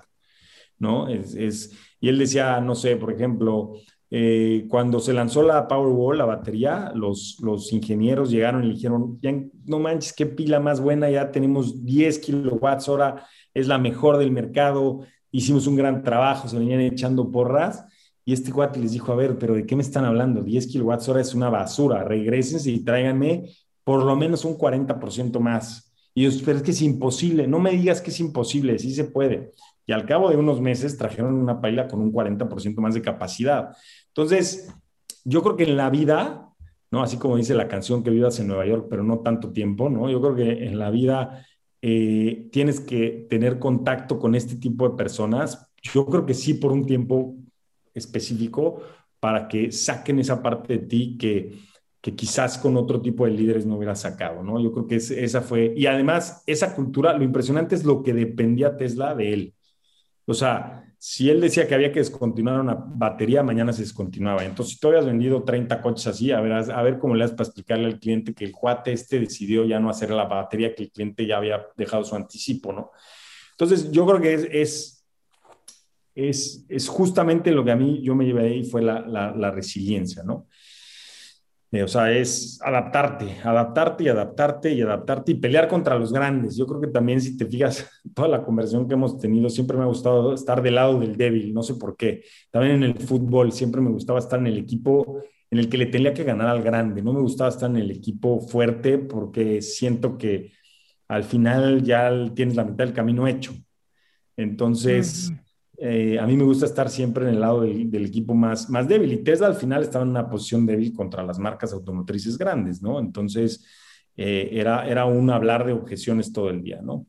Entonces, eh, bueno, pues a mí... Tesla te sale, o sea, te sales o te... Me, corren de Tesla. Me corren de Tesla, Sí. ¿Por qué te corren de Tesla? Un poquito, un poquito por eso. La verdad es que yo veía que ya no había crecimiento. Yo había empezado como store manager, ya había abierto bueno, eh, Guadalajara, Monterrey, yo quería más responsabilidades, eh, yo quería más, quería más, ¿no? O sea, yo ya como que siento que cuando ya domino algo, si yo no tengo más, me, entonces yo pues, la verdad que perdí un poco el interés, eh, quien lo tenía que haber notado lo notó, y bueno, pues se, tomó la decisión. Sí me tomó algo por sorpresa, pero al final en esos golpes que te da la vida, em, es donde verdaderamente aprendes, ¿no? a que... A que pues a que a lo mejor dejaste ir las cosas demasiado lejos, a que, eh, pues sí, yo me quedé sin trabajo este, pues varias veces, ¿no? Entre Tesla, entre Porsche y Tesla, pues también estuve un tiempo eh, sin trabajo, entre todo, como que en esas etapas, yo empecé una empresa, por ejemplo, entre, entre Porsche y Tesla, yo empecé una empresa de encuestas en restaurantes para un tema de servicio y compré un dominio y, empecé con un iPad ir por los restaurantes, ofrecer y entonces, bueno, empezó lo de Tesla y lo dejé. Como que yo en todas mis etapas siempre volví a la parte de, emprendimiento, ¿no? Eh, y, y, entonces, bueno, pues me, me, me, corren de Tesla. Eh, me acuerdo que, bueno, pues son, son, momentos como que... Y por eso digo que la gente se acerca a mí, porque me dicen, ¿y ¿qué haces cuando de repente te corren de tu trabajo? Ah, bueno, siéntate, van tres veces que me corren en mi vida. sí, sí, y de todas las escuelas, ¿no? ¿No? Entonces, este... Eh, como que es, yo siempre le digo a la gente y me lo pregunta mucho, oye, pero es que no sé qué hacer, ahora no sé qué quiero, no sé qué buscar, no sé qué. Y entonces yo le digo, empieza con lo que no quieres. ¿Qué es lo que no, qué es lo que no quieres? Y empieza a descartar. ¿Qué es lo que te gustaba de lo que ya hacías? Y entonces ponlo en una lista. Esto no quiero. Y vas a ver que en cuanto tú termines lo de no quiero, vas a saber automáticamente qué es lo que quieres, ¿no? No empieces por qué es lo que quieres, porque es lo más difícil, ¿no? Y esto fue un tema de cuando yo cada vez que yo tenía un golpe así de trabajo, yo soy una persona que me gusta mucho platicar las cosas y que me platiquen. Entonces, yo platiqué con muchísima gente y de muchísima gente obtuve opiniones, ideas, este, eh, también gente que a lo mejor la habían corrido, o gente que, había, que estaba sin trabajo, o gente que, etcétera, etcétera. Y entonces, pues vas obteniendo ideas. Y vas, entonces, la, como que las proceso, las hago mías y luego, pues intento transmitirlas, ¿no? Entonces, eh, entonces, bueno, pues me corren de Tesla y dije, algo, ¿qué, ¿qué, puedo hacer? ¿Qué puedo hacer? Yo no tenía en la mente que iba a empezar algo así. dije, a ver, cuando estaba en Tesla yo noté la, la necesidad muy, muy importante de los clientes de, de infraestructura de recarga para, para eh, o sea, había clientes que nos cancelaban un coche de ese precio porque les decías que el cargador y la instalación les costaba tanto, ¿no? Y entonces yo dije, bueno, pero la instalación... ¿Cómo cuánto costaba el cargador y la instalación? Pues a lo mejor, no sé, 40, 30, 40 mil pesos, dependiendo de la longitud, ¿no? Que tuviera, pero... Y tú dices, bueno, es un coche que vale 2 millones de pesos o 2 millones y medio o 1 millón 700. Eh, y bueno, si te gastas 50 mil pesos en el cargador y te dicen que no, ahora imagínate, porque el costo es el mismo, cuando alguien que compra un coche de 500 mil o 600 mil, 700 mil y se gasta en 50, pues ya es el 10% del valor del coche, ¿no?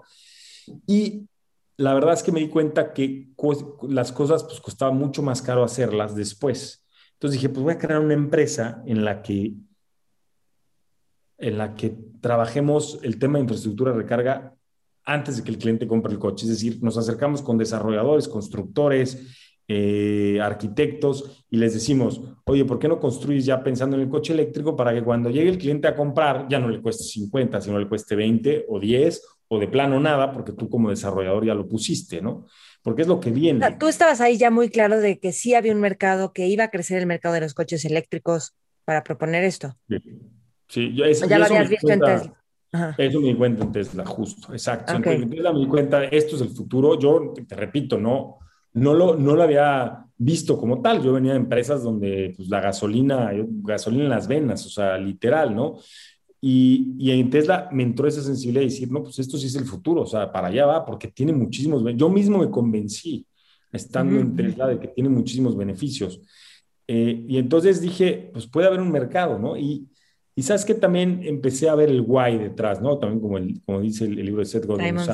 de Simon Sinek, perdón, sí. El, el, el, el, why detrás, dije, a ver, eh, pues tiene todo el sentido. A ver, transportación limpia, rápida, eficiente, eh, lo cargas en tu casa. Dije, pues es que es un no-brainer, esto va a ser el futuro, ¿no? Y dije, ¿cómo puedo yo ayudar a que esto pase? ¿no? Este, pues vamos a anticiparnos y vamos a ir al antes, ¿no? A, que cuando el cliente ya compre el coche eléctrico diga, me lo voy a comprar porque en, los edificios donde vivo ya hay cargadores, ya no tengo que pensar, porque era una objeción muy grande esa, ¿dónde lo cargo? ¿Cuánto me va a costar? Ahora, si tú eso ya lo tienes, pues a lo mejor entre más cargadores veas, vas a decir, sí me cambio, ya te, en el gimnasio hay uno. ¿no? Totalmente, además se tarda como media hora en cargar un coche, ¿no? Yo cuando escuché eso dije, media hora esperarte, o sea, o te vas a otro lugar, como que, pero si es en tu casa o en el gimnasio, donde sea, pues ya, lo dejas ahí, te vas, ¿no? Exacto, e, es un tema de conveniencia, como bien dices. Eh, y la gente te dice, es que estamos muy acostumbrados a la gasolina, o sea, decir, se vacía el tanque y lo lleno. Entonces, como que tú lo piensas así, ¿y cuánto tiempo se tarda en llenar el tanque? Y al cliente en Tesla nos enseñaba, no le digas eso, porque pues, te va a decir, yo tardo 10 minutos en cargar gasolina y cargándolo en mi casa tarda 8 horas, no me conviene, ¿no? A ver, oye, entonces tú les tenías que voltear la pregunta, ¿no? ¿Cuántos kilómetros recorres, Maite, todos los días? 50. Ah, bueno, pues en hora y media ya los tienes cargados. En hora y media, tú vas a dormir, si espero duermas más de una hora y media, en hora y media tú llegas a tu casa, lo conectas y cuando te levantes tienes el tanque lleno otra vez. O sea, siempre vas a salir de tu casa, de tu casa con la batería llena. ¿no? Entonces... no, pero eh, además también tienes que hacer la labor de convencer a las constructoras, o sea, de sí pongan esto. que luego en México, pues somos un poquito como que, ya que me comprueben que en Estados Unidos esto es la onda, ok, voy a animarme. Total, no sabes el trabajo que ha sido. De hecho, es primero les, los convences de que el coche eléctrico ya viene, o sea, de que, porque muchos te dicen, no, el coche eléctrico en México va a tardar 10 años más, entonces, primero, todas las presentaciones que hacemos en la empresa son, este es el coche eléctrico, te lo presento, ya representa hoy el 4% de las ventas mundiales, ¿no? Y estas son las ciudades y los países que ya van a prohibir la venta de vehículos este, de combustión interna en, en 10 años. Estas son las marcas que ya se pusieron fechas específicas. Esto está a la vuelta de la esquina. Si tú construyes y tardas 36 meses en terminar una obra, si tú no piensas en, entregar una, obra ya pensando en el coche eléctrico, pues probablemente eh, llegues tarde a la cita, ¿no? porque ahorita el problema, Maite, es que ahorita la, pirámide está al revés. El usuario, nosotros no sabemos que lo vamos a necesitar y entonces no se lo pedimos a los constructores. ¿No? Pero lo vas a necesitar, o sea, de, que lo vas a necesitar, lo vas a necesitar. Yo a mis amigos siempre les digo, y si vas a comprar un departamento, pide que ya tenga preparación para carga. Uno, porque me vas a hacer mi trabajo más fácil, porque luego los desarrolladores me dicen, a mí nunca nadie me ha preguntado por un, coche, por un cargador de coche eléctrico, pero otro es porque lo vas a necesitar.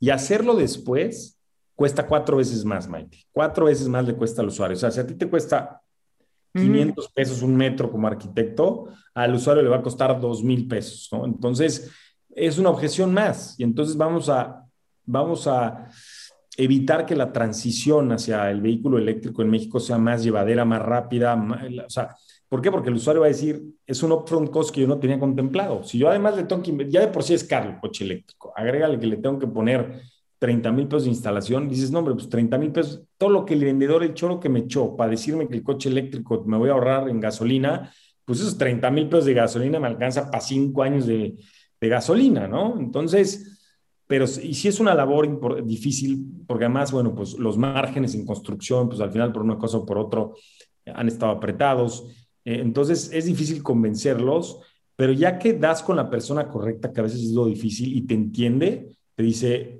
dónde habías estado, ¿no? Vamos a poner esos cargadores, porque además pues, son cargadores inteligentes, identificas al usuario, puedes ya cobrar la recarga, eh, no necesitas poner, lo más ineficiente es que todos tengan un cargador, es, es una locura, porque lo usas esa hora y media.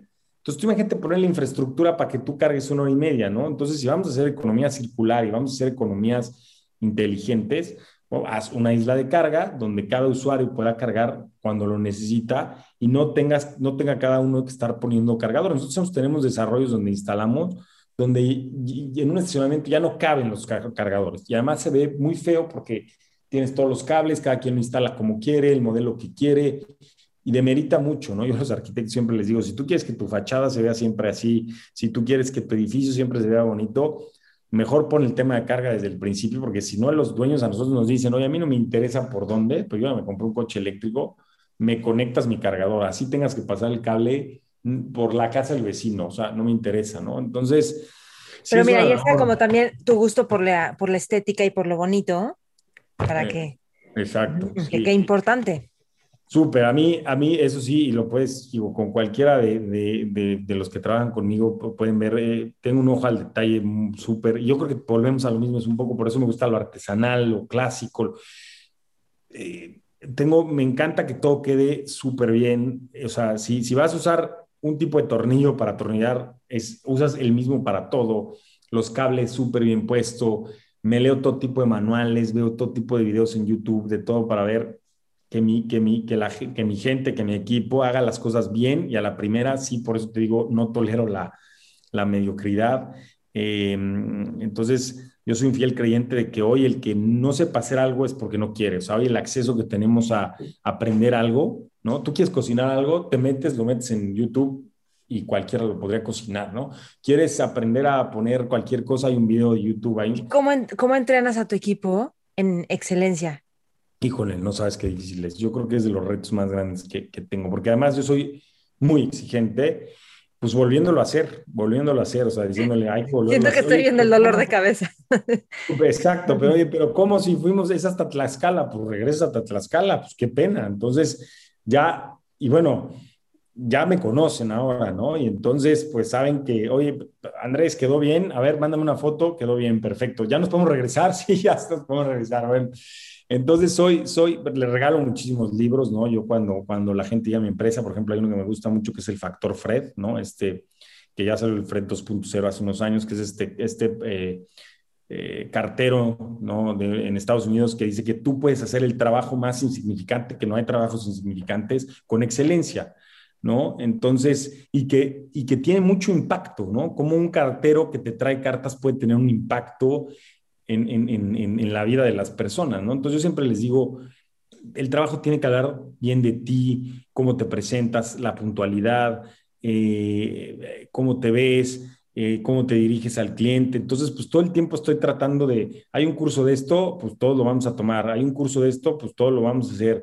Eh, todo el tiempo estoy viendo qué herramientas nuevas hay para que su trabajo sea más fácil, pero además que se vea mejor, más estético, más, porque para eso están las herramientas, pero en México el mexicano piensa que sus manos son todo, que está bien, pero el mexicano, o sea, es, él piensa que con la mano puede atornillar, desatornillar, doblar, pero claro, pues queda, oye, pero hay una máquina para doblar tubos exactamente en esa curva, ¿por qué la doblaste tú? No, pues es que llevamos años doblándolos así, o es que no, no, hay una máquina, vamos, y cuando la usan dicen, wow, entonces intento buscar este, que, que, encuentren esas herramientas para que lo faciliten, pero sí soy demasiado obsesivo, o sea, eh, por eso yo creo que Dios no me, hizo, no, no, no, me empezó a ser arquitecto, porque yo creo que nunca hubiera terminado una obra de lo, de lo, este piso no quedó bien, este ladrillo no quedó bien acomodado. Creo que pero, o sea, yo siento que esa obsesión que tienes por los detalles y la perfección, al mismo tiempo, está educando a nuestra cultura está educando a personas, o sea, nos está enseñando a que sí, sí lo puedes hacer bien y mira qué fácil puede ser. Y entonces enfócate en estos detalles y así empezamos a elevar como la forma de trabajar, ¿me explicó? Y a, tener más valor. Sí, pero es, una vida dura, ¿eh? O sea, sufres mucho, sufres mucho. O sea, a mí Andrea me dice, es que yo no podría, o sea, no podría ser como tú. No, es que a mí, por ejemplo, no sé, me entregan un mueble, ¿no? Compras un mueble para tu casa, me lo entregan, y es que yo soy de los que lo revisa perfectamente, tiene algo y le hablo, oye, aquí hay algo que no quedó bien, no me lo barnizaste bien, ¿no? Va de regreso, oye, pero va de regreso.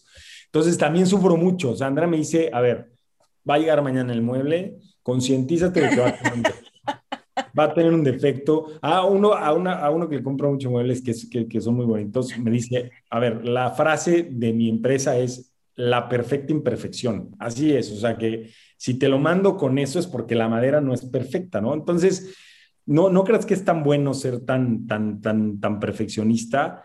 Eh, he aprendido también a, dejar ir a veces, em, porque, porque si no, se vuelve imposible. Entonces sí, sí tiene cierta dificultad. Sí, pero bueno, hay una parte padre que creo que puedes enseñar a muchos. Que este, si estuvieras en una mesa con jóvenes líderes emprendedores, ¿qué les aconsejarías? Pues mira, es chistoso porque cuando yo entré a Tesla, este, todas las personas que estaban en el equipo eran, eran, eran lo que llamamos, que bueno, al final yo pertenezco, yo estoy como en ese cruce de, los millennials, ¿no? Eh, y no sabes el trabajo que me costó. Y me acuerdo que me leí libros y libros de millennials, o sea, cómo entender a los millennials, qué son sus motivadores, porque me costaba mucho trabajo. Yo venía de una cultura, la industria automotriz en general es, es, un, es como, yo, yo, siempre la persona, personifico y la industria automotriz es como tu tío, el que tose y tiene un cigarro, y, o sea, es como viejito, hecho a la antigua, ¿no? Y entonces, eh, yo trabajé siempre en esa industria y te riges por ciertos por ciertas conductas que, que, bueno, pues en Tesla, para empezar, pues rompió muchísimos moldes. Y entonces yo cuando llega un equipo de solamente millennials en los que pues llegaban a la hora bien y si no, no, y si me quieres correr, pues da, córreme de una vez, porque yo mañana pues este, tengo una fiesta, entonces así ya no vengo hasta mi guardia. Este, entonces, no sabes, yo decía, pero esta gente, pero ¿cómo, no? Y, y entonces, eh, fíjate que al final yo hoy mirando hacia atrás, me doy cuenta que, de que al final me dejaron mucho más de lo que, de lo que, o sea, aprendí de ellos muchísimo más de lo que, de lo que puedo haber imaginado y es darle su lugar a las cosas. Eh, y efectivamente hay cosas más importantes que el trabajo y efectivamente hay cosas más relevantes, ¿no? Que, que, que simplemente venir a trabajar ocho horas y regresarte, ¿no? Digo, hay un nivel, hay un nivel de, de, de descaro que, bueno, creo que no puedes rebasar, ¿no? De plano, de decir, oye, este, pues no voy a ir a mi guardia hoy porque pues, me quiero tomar el día libre, ¿no? Oye, sí, pero pues no hay nadie más que la, que la supla, ¿no? Entonces, eh, yo creo que al final, si yo estuviera sentado en una mesa con jóvenes, uno me encantaría, o sea, escucharlos, porque además ahorita regresando a arquitectura, imagínate, yo estoy tomando clase, yo regresé a arquitectura a Sí.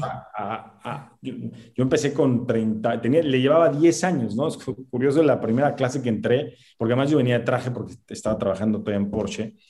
Eh, yo me acuerdo que entré a la clase y todos se sentaron. O sea, todos se sentaron, como si hubiera sido el profesor. Y entonces me acuerdo que yo me siento y entonces todos me voltean a ver, todos, profe, es broma, ¿verdad? Y le digo, no, no, yo no soy el profesor, o sea, este, entonces, no sabes lo chistoso que fue, pero, pero pues sí, le sacaba yo 10 años, ¿no? Entonces... ¿Y qué aprendes de ellos? ¿Qué ves de ellos? Bueno, dijiste que quieres escucharlos, pero ¿qué?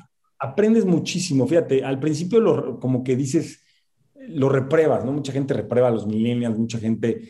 Yo los reprobaba, debo decir que yo estaba en ese, en ese lado de decir, no vienen a trabajar, no les gusta trabajar, hasta que me volví uno de ellos, ¿no? es cierto? Y al final yo ya me volví uno de ellos, te lo juro, en el sentido en el que, bueno, yo, yo paso un mes y medio de vacaciones aquí y yo me acuerdo, mi mamá, fíjate, mi mamá y mis amigos siempre me decían, tú te cambias de trabajo porque cada vez que te cambias de trabajo, tú llegas diciendo que ya tenías unas vacaciones planeadas de un mes y entonces entras ya negociando que ya, y por eso tú tienes dos meses de vacaciones al año, porque te cambias de trabajo dos veces al año y tus seis días de vacaciones nunca aplican porque llegas diciendo, oye, ¿qué crees? Yo me voy a ir de vacaciones un mes este, ya lo tenía planeado. Entonces, si me quieres contratar, va el paquete de las vacaciones de un mes, pues va, ¿no?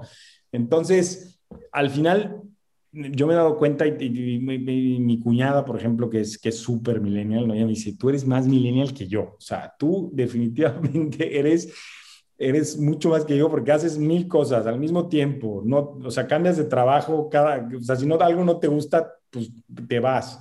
Este, eh, te tomas tu tiempo, me dice, yo no más quiero tratar de entender quién se toma un mes y medio de vacaciones. Yo digo, a ver, no estoy de vacaciones, trabajo desde aquí, es diferente. Me dice, como lo quieras acomodar, todo lo que tú le reprimiste a tus millennials cuando estabas en Tesla, que lo platicábamos, me dice, lo haces exactamente igual, ¿no? Entonces, yo primero los escucharía, pero si hay algo que les diría es, bueno, eh, si uno es algo les tiene que mover, algo les tiene que latir, algo les tiene que generar pasión, porque al final no puedes ir por la vida, eso sí creo, sin, sin saber qué es, qué es lo que no quieres y ir viajando de los no quieres, no quieres, no quieres, porque al final nunca vas a tener un sentido, ¿no? Entonces yo sería, busca un sentido, eh, eh, algo que te guste, pruébalo, pero también se vale decir si no te gusta, que eso no se lo tienes que decir a los millennials, más se lo decía a mis amigos, si no te gusta, cámbiate, ¿no? Cámbiate, da la vuelta para atrás, reversa y regresa al cruce donde tomaste la decisión, ¿no? Entonces, eso es bueno, pues que, que, que, que, perseveren, al final pues tienes que perseverar. Yo creo que esa parte sí, sí hace falta en la que si estás, ver que estás dispuesto a dar o entregar para llegar a cumplir tus sueños, ¿no? Porque entonces si, si no, si, si al, al, al primer, al primer eh, golpe que recibes lo dejas, entonces el sueño realmente no era tan fuerte como tú, como tú lo pensabas, ¿no? Entonces yo me sentaré en una mesa a escucharlos porque yo... Ok, espérame, escucharlos. ¿Y qué les pregunto? O sea, ¿qué quisieras escuchar de ellos? Es una muy buena pregunta. Yo creo que yo les haría todo tipo de preguntas, ¿no? Desde... Eh, ¿Qué tienes hoy en la mente? ¿Qué ocupa la mayor parte de tu tiempo? Eh, eh, ¿Cómo nos ves a nosotros? ¿no? ¿qué, ¿En qué crees que, estamos perdiendo el tiempo? O sea, ¿qué, ¿qué según ustedes es perder el tiempo de esta generación o de esta de, esta mezcla de, generaciones. Eh, ¿Cuáles son tus motivadores principales? Creo que han cambiado muchísimos y uno de ellos es su persona, su tiempo, su... que eso creo que en nuestra generación, y a nosotros como que nos tocó ver a la de nuestros papás en las que era trabajar, trabajar, trabajar, trabajar, eh, y nos lo inculcaron, ¿no? Y a nosotros nos está tocando ver ese cambio, y yo creo que eso es lo padre de esta, de esta generación nuestra, que es... en tuviste, tienes esas dos partes. Yo creo que yo me acabé inclinando más hacia la parte justamente de los millennials, en aprovechar más tu tiempo, que el trabajo no rija tu vida, sino eh, sea muy importante, pero no, no, no rija tu tiempo sobre todo, ¿no?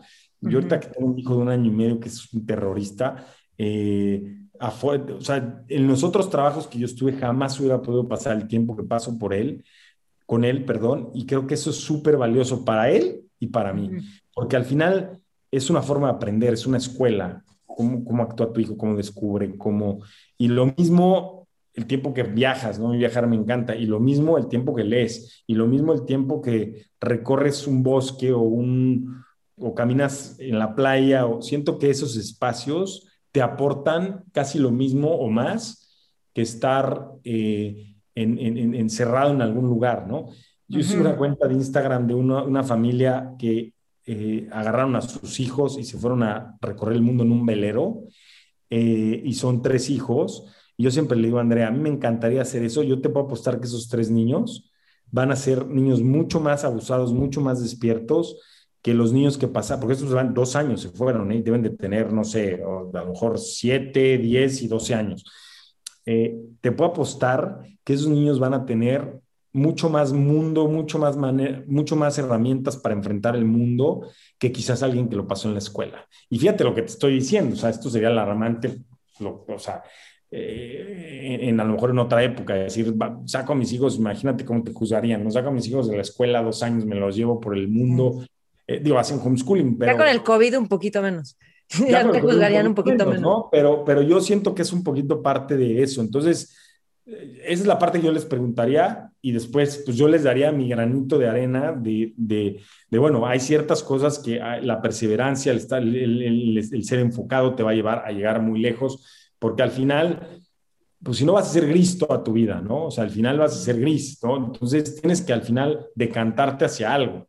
Y cuando te decantas hacia algo, ahí es donde descubres un poquito tu, tu, tu, tu pasión, ¿no? Y es ir haciéndote de herramientas también, eh, los idiomas, eh, los viajes, todo eso son herramientas que al final tú vas cargando en tu vida, ¿no? Como una caja de herramientas que vas coleccionando, ¿no? Y en el momento preciso tú no vas a decir, ah, sí tenía yo por acá un martillo, ¿no? Pum, y es lo que te sirvió para solucionar un problema, ¿no? Sí. Entonces, eh, no sé si respondí a tu pregunta, pero... Está bien quiero regresar a algo porque nunca, lo, nunca me lo dijiste. Entonces, tu primera licitación era Navy Ready. me salgo, bueno, me salgo, entonces, bueno, termino en Tesla y demás, creo mi empresa, la creo como una SaaS de CB, que es una empresa, es una persona física hecha empresa, ¿no? Es una, se hizo en el sexenio pasado y era una forma de facilitarle al emprendedor ser empresa, ¿no? Entonces yo era mi, pues, mi, propia, mi propia empresa, ¿no? Entonces, bueno, pues empiezo a diseñar mi logo, empiezo a hacer varias cosas. Yo ya, gracias a Dios, tenía cierta... ¿Cuántos años tiene? Perdón, Easy Ready. eBay tiene tres años, ahorita cumple tres años en agosto, o sea, justo tres años. Entonces, este, fíjate, yo empecé en agosto y mi primera licitación la gané, no tenía ni seis meses la empresa, un contrato bastante grande, ¿no? Entonces, eh, lo que pasa es que yo me había hecho credibilidad, yo algo sí creo muy importante es tu palabra y tu credibilidad vale oro, o sea, eso sí, eso sí es súper importante, o sea, ahí no, yo sí, y por eso soy tan exigente con la gente con la que trabajo, de decirle, si alguien habla de Virredit, tiene que hablar de excelencia, tiene que, no podemos dejarlo nada al azar. Y entonces, bueno, curioso porque pues yo dije, bueno, pues tengo que parecer pues, una empresa, ¿no? Porque al final, pues, entonces yo creaba direcciones de correo electrónico donde era legal, recursos humanos, venta, arroba y ready, y todos eran alias que terminaban en mi correo, ¿no? Entonces yo si le escribía a alguien, pues déjame, pongo en copia al departamento legal, ¿no? Pues déjame, pero al final, pues era yo mismo, ¿no? Y entonces sale esta licitación, eh, que yo es parte, de la, es parte de la vida, tienes que aventar, no sé, una licitación que era, era haz de cuenta, no sé, eh, como si tú vendieras, ah, no sé, tuvieras una tienda de aguacates donde vendes, bueno, no las ni abierto, ¿no? O sea, quieres vender aguacates y de repente viene un comprador y dice, voy a comprar 20 toneladas de aguacate, ¿no? ¿Quién le entra? Entonces, entonces bueno, eran unos cargadores para, para los concesionarios de Audi en el país, ¿no? Y, y, entonces yo dije, bueno, pues oye, pues a mí en Audi me conocen, tengo cierta credibilidad, este, pues vamos a aplicar, en la, vamos a, aplicar a, la, a, la, a la licitación. Ahora, oh sorpresa, para aplicar a la licitación tenías que ser proveedor de, de, audio de Volkswagen y, oh sorpresa, la lista era infinita, o sea, era, te pedían todo, ¿no?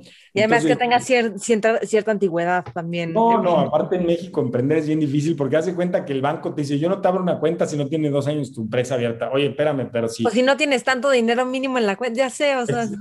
exacto, es súper difícil, ¿no? Y, bueno, además te pedían una, una, una, ¿cómo se llama? una certificación para poder ser proveedor, que para esa certificación necesitabas tener más tiempo como empresa. Entonces, bien complicado, porque dije, a mí esto no me va a detener. Más o menos hice los cálculos y dije, si gano la licitación, ya voy a haber cumplido todos los requisitos. Entonces, empiezo con la licitación, este, pongo que los permisos los tengo en trámite y entonces, eh, bueno, pues yo ni siquiera me había dado alta en el padrón de importadores. No sabía cómo demonios iba a importar las estaciones, porque las estaciones las hacían en Francia. Este, eh, pues de temas de infraestructura recarga conocía, pero no te puedo decir que un gran qué, ¿no? Em, y, bueno, pues fue avanzando en la licitación, avanzando en la licitación, igual, oye, pero tu departamento legal ya revisó el... Sí, sí, tú mándaselo al legal, arroba, y lo ve. Pues yo me aventaba los contratos, los leía, este, o sea, hice, hice de todo, ¿no? Eh, me di de alta en el padrón de importadores, eh, y entonces esa licitación fue, fíjate, me avisaron justamente yo estando aquí en España, al, yo la empecé, casi duró ocho meses. Y la buena noticia me la dieron en agosto, justamente en agosto, casi un año después de haber abierto la empresa. Eh, justamente el año que te pedían para cumplir con todo lo que, lo que necesitabas para ser este, proveedor, etcétera. Y entonces en la licitación había empresas donde tenían un departamento de compras, de pricing, de importación, de logística, de, y, digo, y que, y que, no me oiga, espero nadie de, de, los de la licitación, pero yo la verdad es que, o sea, la cotización que hice fue en gran parte a sentimiento, o sea, yo dije, a ver, me cuesta tanto más o menos importarlo, yo tengo un primo que tiene una empresa en, que, que, importa en, en, en, San Diego, entonces dije, más o menos cuánto, pues pesa tantos kilos, vamos a hacerlo. Y entonces, pum, lanzo. Está arriesgadísimo. ¿Eh? está arriesgadísimo, porque si lo calculas muy para abajo, ya tronaste. Y además era por pre, había más gente concursando, ¿no? Claro, y que ellos seguro tenían algo más real. No, bueno, todo real, seguro lo tenían al centavo, ¿no? Y entonces, para mi sorpresa, pues mando el precio y, la, y, que la gano. Y entonces dije, ¿ahora cómo lo voy a hacer? O sea, ahora, ¿qué hago? ¿No? Y entonces eh, yo diciéndole a, pues, a, la persona que me habló, y el equipo va a estar súper contento, trabajamos muchísimo, le dedicamos muchísimo tiempo. Este, yo ni siquiera sabía, y entonces me acuerdo que yo incluso esos equipos los volé en avión porque ni siquiera había calculado el tiempo que iban a tardar en llegar en barco, o sea, fatal. Entonces las tuve que volar por avión, ¿no? Entonces salió más caro volarlos por avión. Claro, sí, sí. Este, y luego, ¿y quién demonios me los va a instalar, no? Dije, pues sí, o sea, viene la instalación. Entonces me acuerdo que cuando estaba en Tesla conocí un cuate que te instalaba plantas, entonces me junté con él y me dijo, yo te los instalo. Y entonces, y al final todo salió muy bien. Este, y, bueno, pues... Eh, ¿Sí le ganaste algo al final? Pues sí, sí le gané algo, no, ah, no, gran cosa. Yo creo que, yo creo que los que los que estuvieron en la licitación conmigo ya han haber dicho, ¿y este de dónde sacó ese precio? ¿No? ¿Cómo le hizo para sacar un precio tan bajo, no? Este, entonces, bueno, pues eh, así fue como la gané. No, y mandando por avión, o sea, todos los gastos que. terrible, o sea, hoy que tengo en el equipo a alguien de logística, me dijo, ¿cómo mandaste un equipo de 800 kilos por avión? O sea, ¿estás loco o qué? Le dije, sí, pero es que, a ver, me dieron una fecha de entrega. Me dio una fecha de entrega y entonces la única, incluso hasta volé vuelos nación, o sea, incluso el cargador, uno de los cargadores que era para, para Cancún, o sea, voló porque era de Francia, entonces voló a Ámsterdam ¿eh? y después no había manera de llevarlo a Cancún en tiempo en avión, o sea, de México a Cancún en avión. Cuando, me acuerdo cuando Coticien me dijo, a ver, señor, ¿usted me está pidiendo llevar un cargador de 800 kilos en el vuelo México-Cancún? Sí, señorita, ¿se puede o no se puede? Tiene que estar en Cancún pasado mañana. No llega ni en camión Sí se puede, pues de poder se puede, pues póngamelo ahí y vámonos, ¿no? Y llegó y al final, hoy, digo, pues estoy concursando ya por más licitaciones con, con esta marca, porque al final pues yo cumplí, o sea, porque vuelvo a lo mismo, es mi palabra, yo decía, aunque yo tenga que ir a instalarlo yo mismo, y bueno, en algunas instalaciones fui, de hecho las primeras me las aventé casi yo, lo voy a lograr, lo tengo que lograr y, y, entonces pues me aventé los cursos y hablé con los franceses y cómo le hacemos y a ver, estoy aquí en el teléfono y, y bueno, hubo algunos problemas, pero afortunadamente los pudimos resolver y así fue como la gané, ¿no? Y este, y bueno, pues eh, afortunadamente ese cliente quedó muy contento con nosotros y hoy tenemos pues ya proyectos eh, en puerta muy interesantes, pero así fue. Entonces hay que aventarse, hay que, hay que creer en uno mismo y sí, Andrea, que es súper conservadora, me decía, bueno, es que además ella sí es súper... Y ella es financiera, ¿no? Pues además ella es financiera. Entonces, ella es como, o sea, eh, yo soy su antítesis. Ella me dice, yo no sé cómo puedo vivir con alguien como tú, porque, o sea, yo si no, sí, exacto, ya los cálculos los saca así, o sea, ella sabe cuánto proyecciones de ventas, sabe cuánto van a vender, porque ella trabaja en Disney, ¿no? Entonces, en anuncios, en tal. Y ella que me decía, oye, ¿cómo sacaste el precio? Le dije, así, así, de avión tanto y eso y tal. Y me decía, ¿qué es esta forma de sacar un precio? Le dije, pues es la que, la que conozco. la mexicana. que, este, que, que, a lo mejor alguien que me estuviera juzgando diría, oye, qué poco, qué poco excelente eres, ¿no? O sea, predicas la excelencia, pero, pero al final, mira, funcionó y, este, y eso fue lo que gracias a Dios le dio los recursos a mi empresa para, para, porque hoy soy el único socio, ¿no? o sea, no tiene, ¿y tienes inversionistas o algo así? Nada, nada, nada, Todo, todo me lo ha aventado solo y ¿sabes por qué? El motivo es porque no quiero volver a trabajar para alguien. Yo creo que ese es el tema. O sea, con, con mis amigos que pues, eh, tengo amigos que tienen empresas pues muy, este, pues de este tipo, startups, como Conduce, por ejemplo, ¿no? Él me decía, si volviera a repetir la historia, yo no hubiera vendido mi empresa o me hubiera esperado más porque hoy soy un empleado de mi propia empresa, ¿no?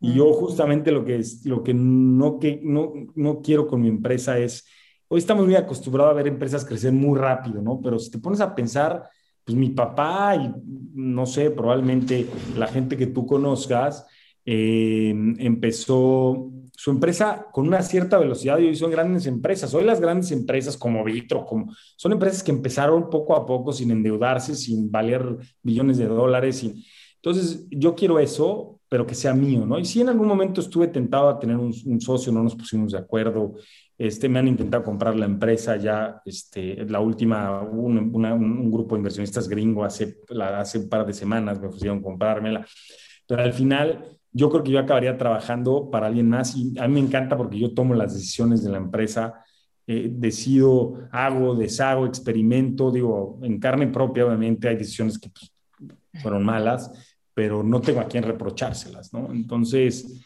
entonces esa parte es, es, yo creo que el motivo por el cual yo no, y muchos amigos me dicen, ¿y por qué no buscas una ronda de, de, inversiones ángeles y por qué no la llevas al siguiente nivel? Y digo, mira, porque al final la gente con la que he tenido oportunidad de platicar, sí, creces muchísimo, pero al final ellos ya te ponen tus propias reglas, te meten una persona en finanzas, te meten una persona... Sí, o sea, ya, y ya tengo a todos en el mail. y además, exacto, digo, ya no, afortunadamente, hoy la empresa, pues ya somos, fíjate, ya somos ocho personas directas, más todas las indirectas, la verdad que eso me llena, me llena súper de orgullo, la verdad me siento súper contento que al final una idea, pues al final hoy, hoy pues... Eh, que pues, motiva a la gente a levantarse y además te digo, el guay que trae la empresa es padrísimo y eso llama mucho, ¿no? El, el, acelerar la transición de, de, la adopción de la movilidad eléctrica a través de la infraestructura, la verdad es que estamos haciendo algo muy padre, ¿no? Entonces, eh, eso motiva mucho. Está increíble. Ya, ya sé que nos pasamos un poquito de tiempo. No te preocupes, feliz. Oye, no, felicidades por lo que estás haciendo. Y de hecho yo estaba pensando, digo, seguro tú tienes tus estrategias de marketing, pero dije, es que tú como que un poco el marketing lo tienes que llevar a los usuarios, que a lo mejor no son tus compradores, porque ellos son los que van a estar exigiendo, pero es como, si ellos tienen ese mindset, es como, ¿cómo? O sea, tu edificio constructora, no me vas a hacer un edificio con esto, es como, te estás quedando atrás, entonces, porque ellos son como tus aliados. ¿No? no, totalmente. Yo en todas las comidas, en todo lo que puedo, obviamente yo fomento el uso del coche eléctrico, todo lo que se pueda. Foméntalo aquí, dile, dile por qué. Pues, o sea, de, verdad tiene muchísimos beneficios, desde, eh, bueno, dejemos a un lado los temas de no hacen ruido, no contaminan por lo menos localmente, digo, ya depende de la producción de energía, pero lo puedes cargar en la comodidad de tu casa. Em, em, ¿Qué más? Son, son, son silenciosos, son rápidos, eh, no tiene servicios de mantenimiento, o sea, tú, un coche eléctrico no tienes que llevarlo al taller, no necesariamente, ¿no? Por lo menos en Tesla no, no, no estás obligado a hacerle un servicio porque no hay que cambiarle bujías, filtro, nada, no genera esos, esos residuos tampoco. Es mucho más sencillo, o sea, en lugar no sabía eso del taller. Sí, pues no, no, pues es que no hay que cambiarle nada, o sea, no tiene aceite, no tiene filtros, no tiene bujías. Entonces, y las piezas son muy fáciles de cambiarlo. La gente dice, pero es que la batería, si se echa a perder, bueno, la batería es un componente que lo, también lo puedes bajar, lo abres, detectas la celda que está mala, la cambias, las sellas, la vuelves a subir. Eh, y además tienen muchísimos segundos usos las baterías de coches em, para baterías de casa, ¿no? Y además le van a ayudar muchísimo a las energías renovables. Entonces, tiene tantas, tantos beneficios y el principal es la salud, ¿no? Y, y tú en la ciudad eh, vas viajando en un tubo de CO2, porque tú estás, tus hijos más, porque están a la altura, ¿no? Porque el CO2 tiende a bajar, pero tus hijos van respirando el CO2, tú vas respirando el CO2, el ruido, ¿no? Yo vivo en una calle que es muy ruidosa y diría, cuando los camiones de casa se vuelvan este, eléctricos. Esto sí, decir, ¿te acuerdas cuando los coches sonaban y los camiones? No, bueno, mi hijo que todo el tiempo le hace rum, rum, rum, porque le encantan las motos, yo le digo, mucho rum, rum ahorita, pero después tú, tú cuando manejes ya no va a haber rum, rum, porque ya los coches no van a hacer ruido, ¿no? Entonces, eh, si fomentamos eso. El usuario es el que tiene que voltear con las desarrolladoras y decirle, oye, yo quiero un cargador en, mi, en tu desarrollo. Eh, y esa ha sido la parte más, más retadora. en convencer de que el coche eléctrico está aquí y que, y que es una realidad y que si no nos preparamos como siempre en México vamos a llegar tarde a la cita, ¿no? Sí, sí, sí, sí. Ok, muy bien. Y dime algo, o sea, porque ubicas este término de la obsolescencia programada.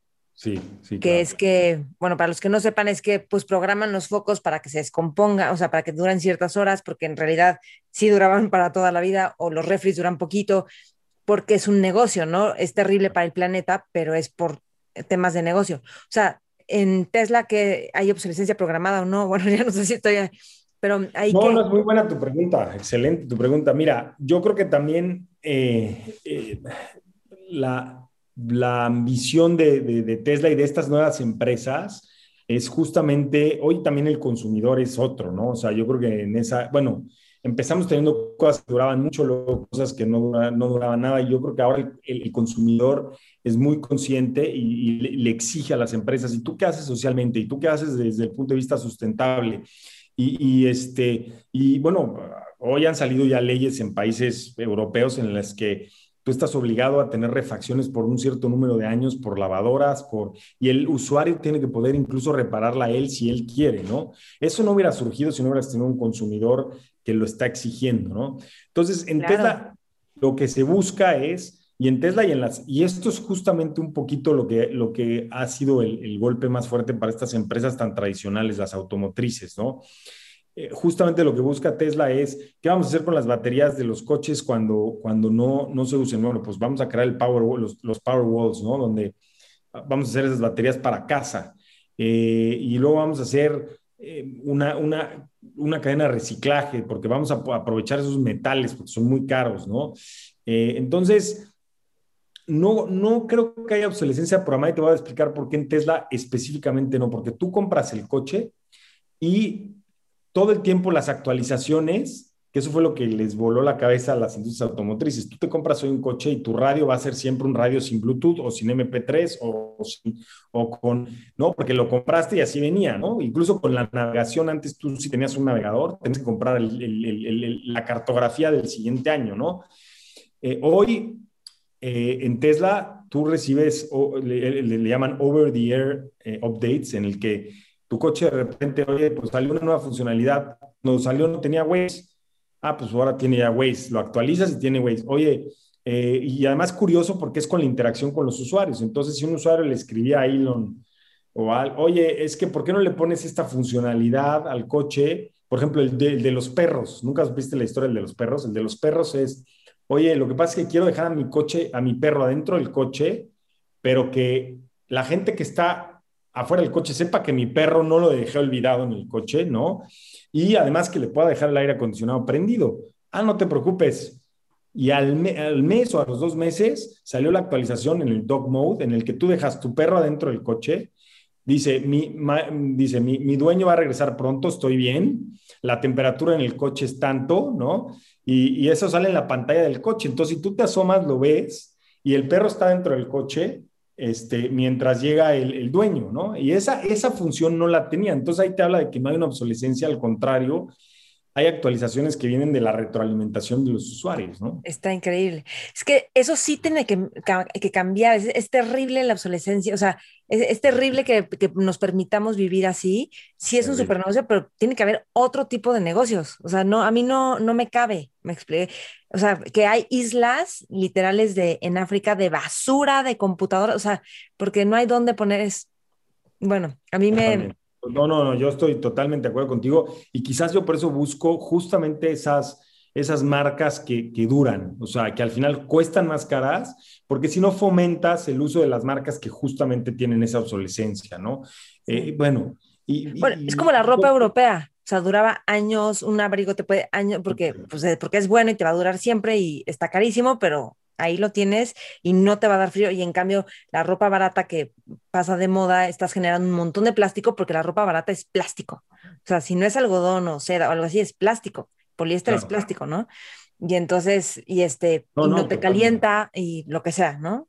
Pero estás diciendo algo y te, interrumpí. No, no, no, no, no, yo estoy o sea, totalmente de acuerdo contigo. yo, por ejemplo, compro cosas en envase de vidrio. O sea, ese tipo de cosas se me hacen Y sí me fijo mucho en, las, en, las, marcas que son duraderas, ¿no? Porque al final detrás hay un, hay un diseño, hay un trabajo, hay un motivo por el cual tienen ese precio y precisamente es que te van a durar, ¿no?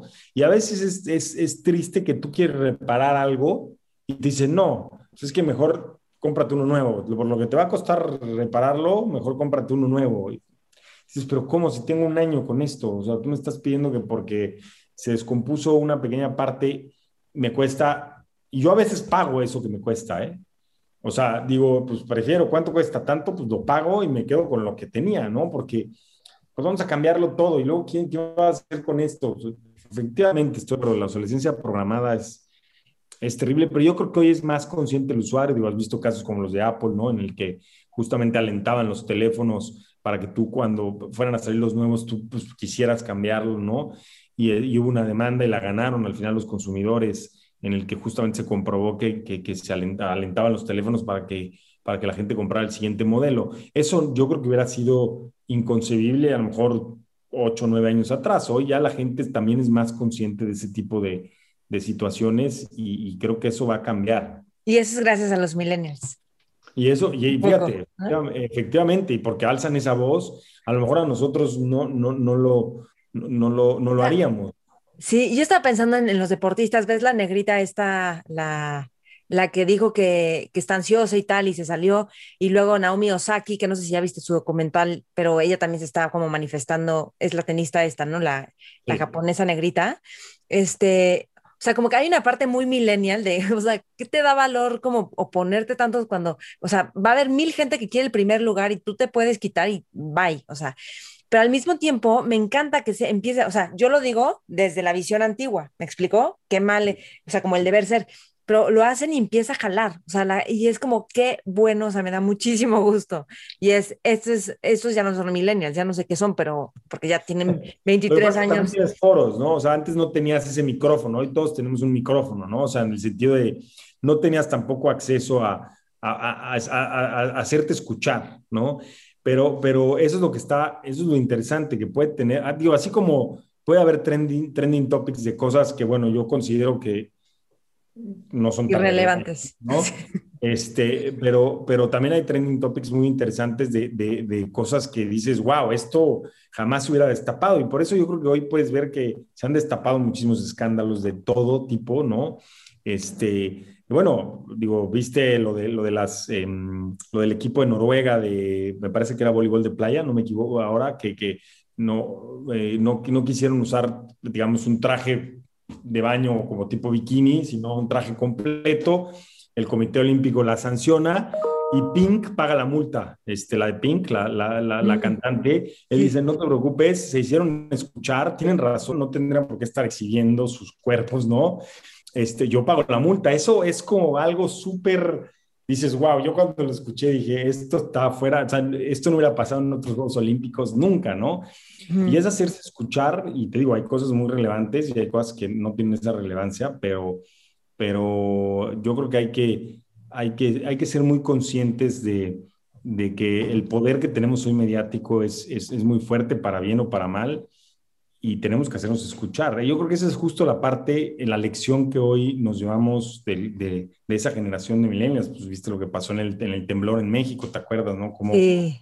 como gracias a ellos fue que que se despertó esta, este espíritu y, y este... De cooperación. y, y, se arremangaron las mangas y, y ahí estaban en, al pie del cañón, ¿no? Entonces, eh, yo creo que todas las generaciones, tanto de las de nuestros papás como la nuestra, como las que vienen, tiene algo que, que, que, que dejarte, ¿no? Y, y, tienes que tener esa esa apertura para, para entender el mensaje que te están dando y a veces los juzgamos demasiado rápido, ¿no? O sea, sí. eh, cuando, cuando tienen mucho que, que, que, expresar también, ¿no? Sí.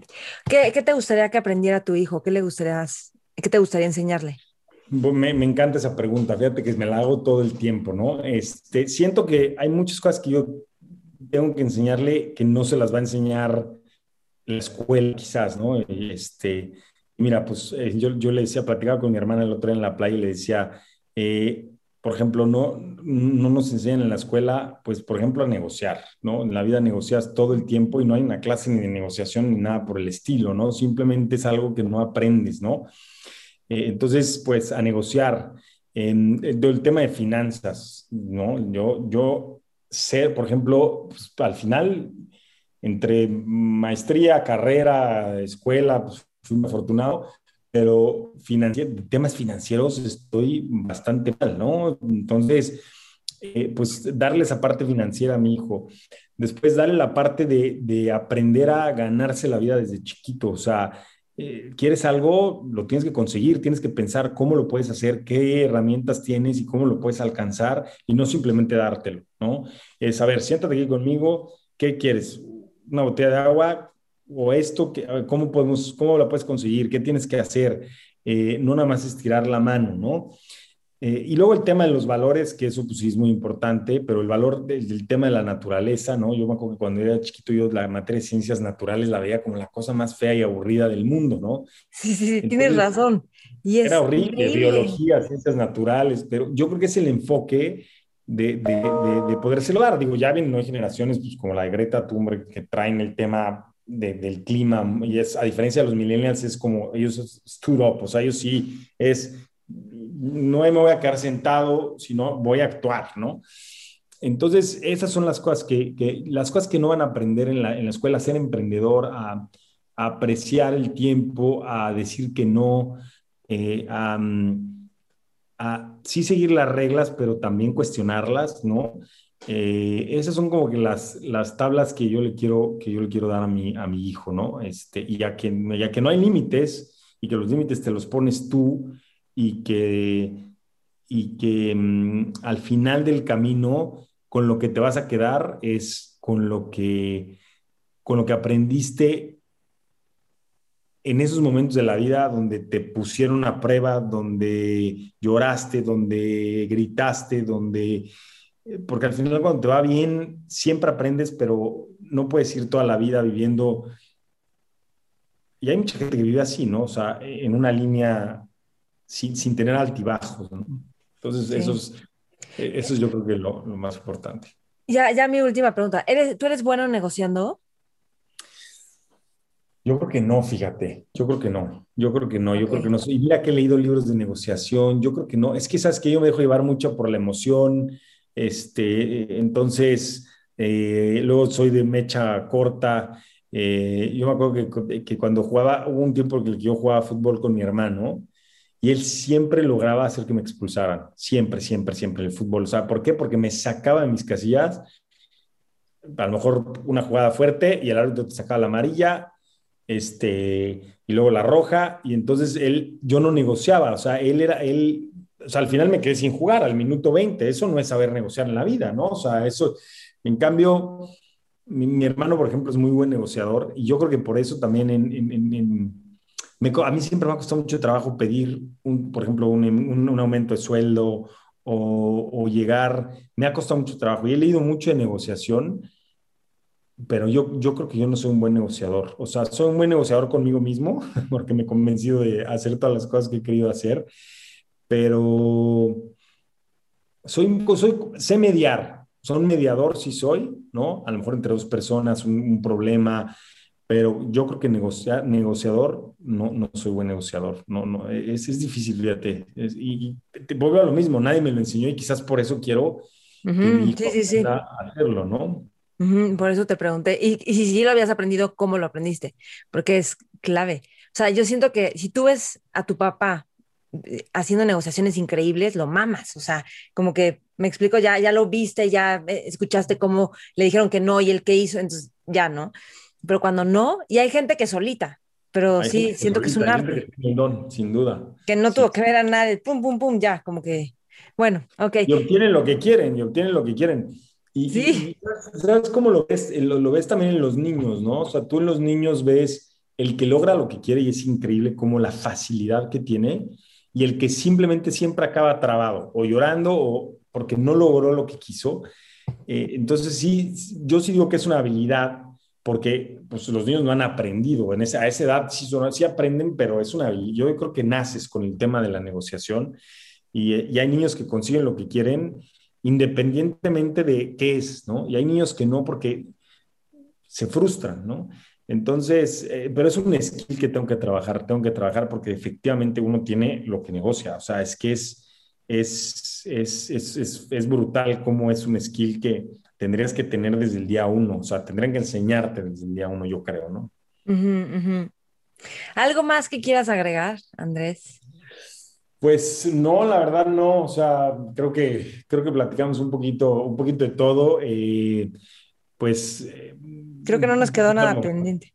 Sí, no, un poquito a lo mejor, bueno, pues eh, decirle, decirle a tu auditorio que, que, bueno, pues se avienten a hacer las cosas, se atrevan a equivocarse, se atrevan a emprender, no tengan miedo a, a, soltar, ahora sí que como el tema de la vela, ¿no? y yo por eso me pongo a prueba todos los días, porque digo, eh, hoy hay mucho viento, hoy hay mucho viento, hoy hay mucho viento, ven, vamos a salir, vamos a salir, porque si no, nunca voy a aprender, ¿no? Y sí, a lo mejor rompes un pedazo del barco, o, pero si no, no hubieras aprendido, ¿no? Entonces, aviéntense, porque ahí es donde aprendes, ¿no? Y, y quedarse, quedarse en puerto seguro nunca te va a enseñar nada, ¿no? Yo hay una frase que siempre le digo a la gente cuando entra a Ivy Ready, que es como un barco a la deriva, este, que un buen marinero pues nunca lo hizo un mar tranquilo, ¿no? Entonces tú empiezas a ser buen marinero cuando todo se mueve, cuando todo te lo cuestionan, cuando, cuando, entonces, yo creo que ese es, ese es el, el, mensaje que me gustaría dar. La verdad que padrísimo que me hayas invitado, Maite. Yo nada más tengo agradecimiento para ti. Este, padrísimos los invitados que has tenido. Me siento súper contento de, de, poder compartir algo de, de, la experiencia que, que, tuve. Y bueno, pues eh, te agradezco muchísimo. No, yo espero que le vaya increíble a Ivy Ready, que, que todos tengamos un coche eléctrico pronto. espero que sí, espero que sí. No, pues sí, ¿no? O sea, totalmente. Muy bien, padrísimo. Gracias, Andrés. Y a todos los que escucharon, este, compren ya su coche eléctrico, pero no. Me encantará saber qué es lo que más les gusta, qué, qué les sirvió, con qué se quedan de esta entrevista, por supuesto. Mentores. Pues buenísima conversación con Andrés. Me fascinó hablar de todo este tema de la transición de la gasolina a lo eléctrico, lo, o sea, lo que ayuda más al planeta, lo de la obsolescencia programada, lo de cómo es importante crecer, escuchar a las nuevas generaciones. Me encantará saber de ti qué es lo que más te sirve y qué es lo que más te gusta de esta entrevista. Y por último, si quieres recibir nuestros mails cada semana para saber quién es el nuevo mentor que está en el programa, escríbeme a info. Y también quiero contarte qué es Mentores Lab. Quizá eres alguien potencial para Mentores Lab y te interesa. Y más o menos cada siete semanas empezamos un Mentores Lab. Lo que hacemos es reunirnos un grupo de personas, las personas que se inscriben a Mentores Lab, y vamos leyendo un libro. Estos libros están enfocados a temas como tener determinación, este, visionar, em, temas de cultura, de liderazgo, súper inspiradores, temas de hábitos, de disciplina, libros increíbles que hemos leído. Entonces vamos leyendo el libro a lo largo de seis sesiones y cada, cada semana nos reunimos por hora y media para hablar temas del libro y para hacer ejercicios relacionados con los temas de los libros para aplicarlos a nuestra vida. Entonces, si a ti te interesa abrir tu perspectiva, pelotear con otros nuevas ideas, leer libros que te van a dejar aprendizajes, pero no solo para ti, porque cualquiera puede leer un libro, o sea, estudiarlos para llegar a la sesión con los temas estudiados, con las preguntas, con los cuestionamientos, con las indagaciones que estás haciendo y compartirlo con otros, Mentores Lab es para ti. A mí en lo personal me ha servido muchísimo para, para visionar, para creer en mí para ver cómo hay otras mentes, que son los demás que están en Mentores Lab, que también están buscando innovar, crear ideas, confiar en otros, y son excelentes conversaciones que a mí me han ayudado a tener determinación, a seguir soñando, a pasar grandes momentos, a leer libros que nos dejan ideas, conceptos y aprendizajes para el resto de tu vida. Y el punto, lo que hacemos ahí es implementarlos en nuestra vida. Así que si te interesa, mantente al tanto en redes mentores con Maite, estamos en todas las redes, yo estoy como Maite Valverde de Loyola y también si, estás en mi base de datos te llega todo acerca de Mentores Lab cada vez que vamos a abrir un Mentores Lab. Ok, es como un laboratorio de mentoría. Gracias por escuchar y gracias por compartir. Hasta pronto. Mentores. Ok, round two. Name something that's not boring. laundry? Uh, a book club. Computer solitaire, huh? Ah, oh, sorry, we were looking for Chumba Casino. That's right. ChumbaCasino.com has over 100 casino style games. Join today and play for free for your chance to redeem some serious prizes. ChumbaCasino.com. No purchase necessary. Full prohibited by law. 18 plus terms and conditions apply. See website for details.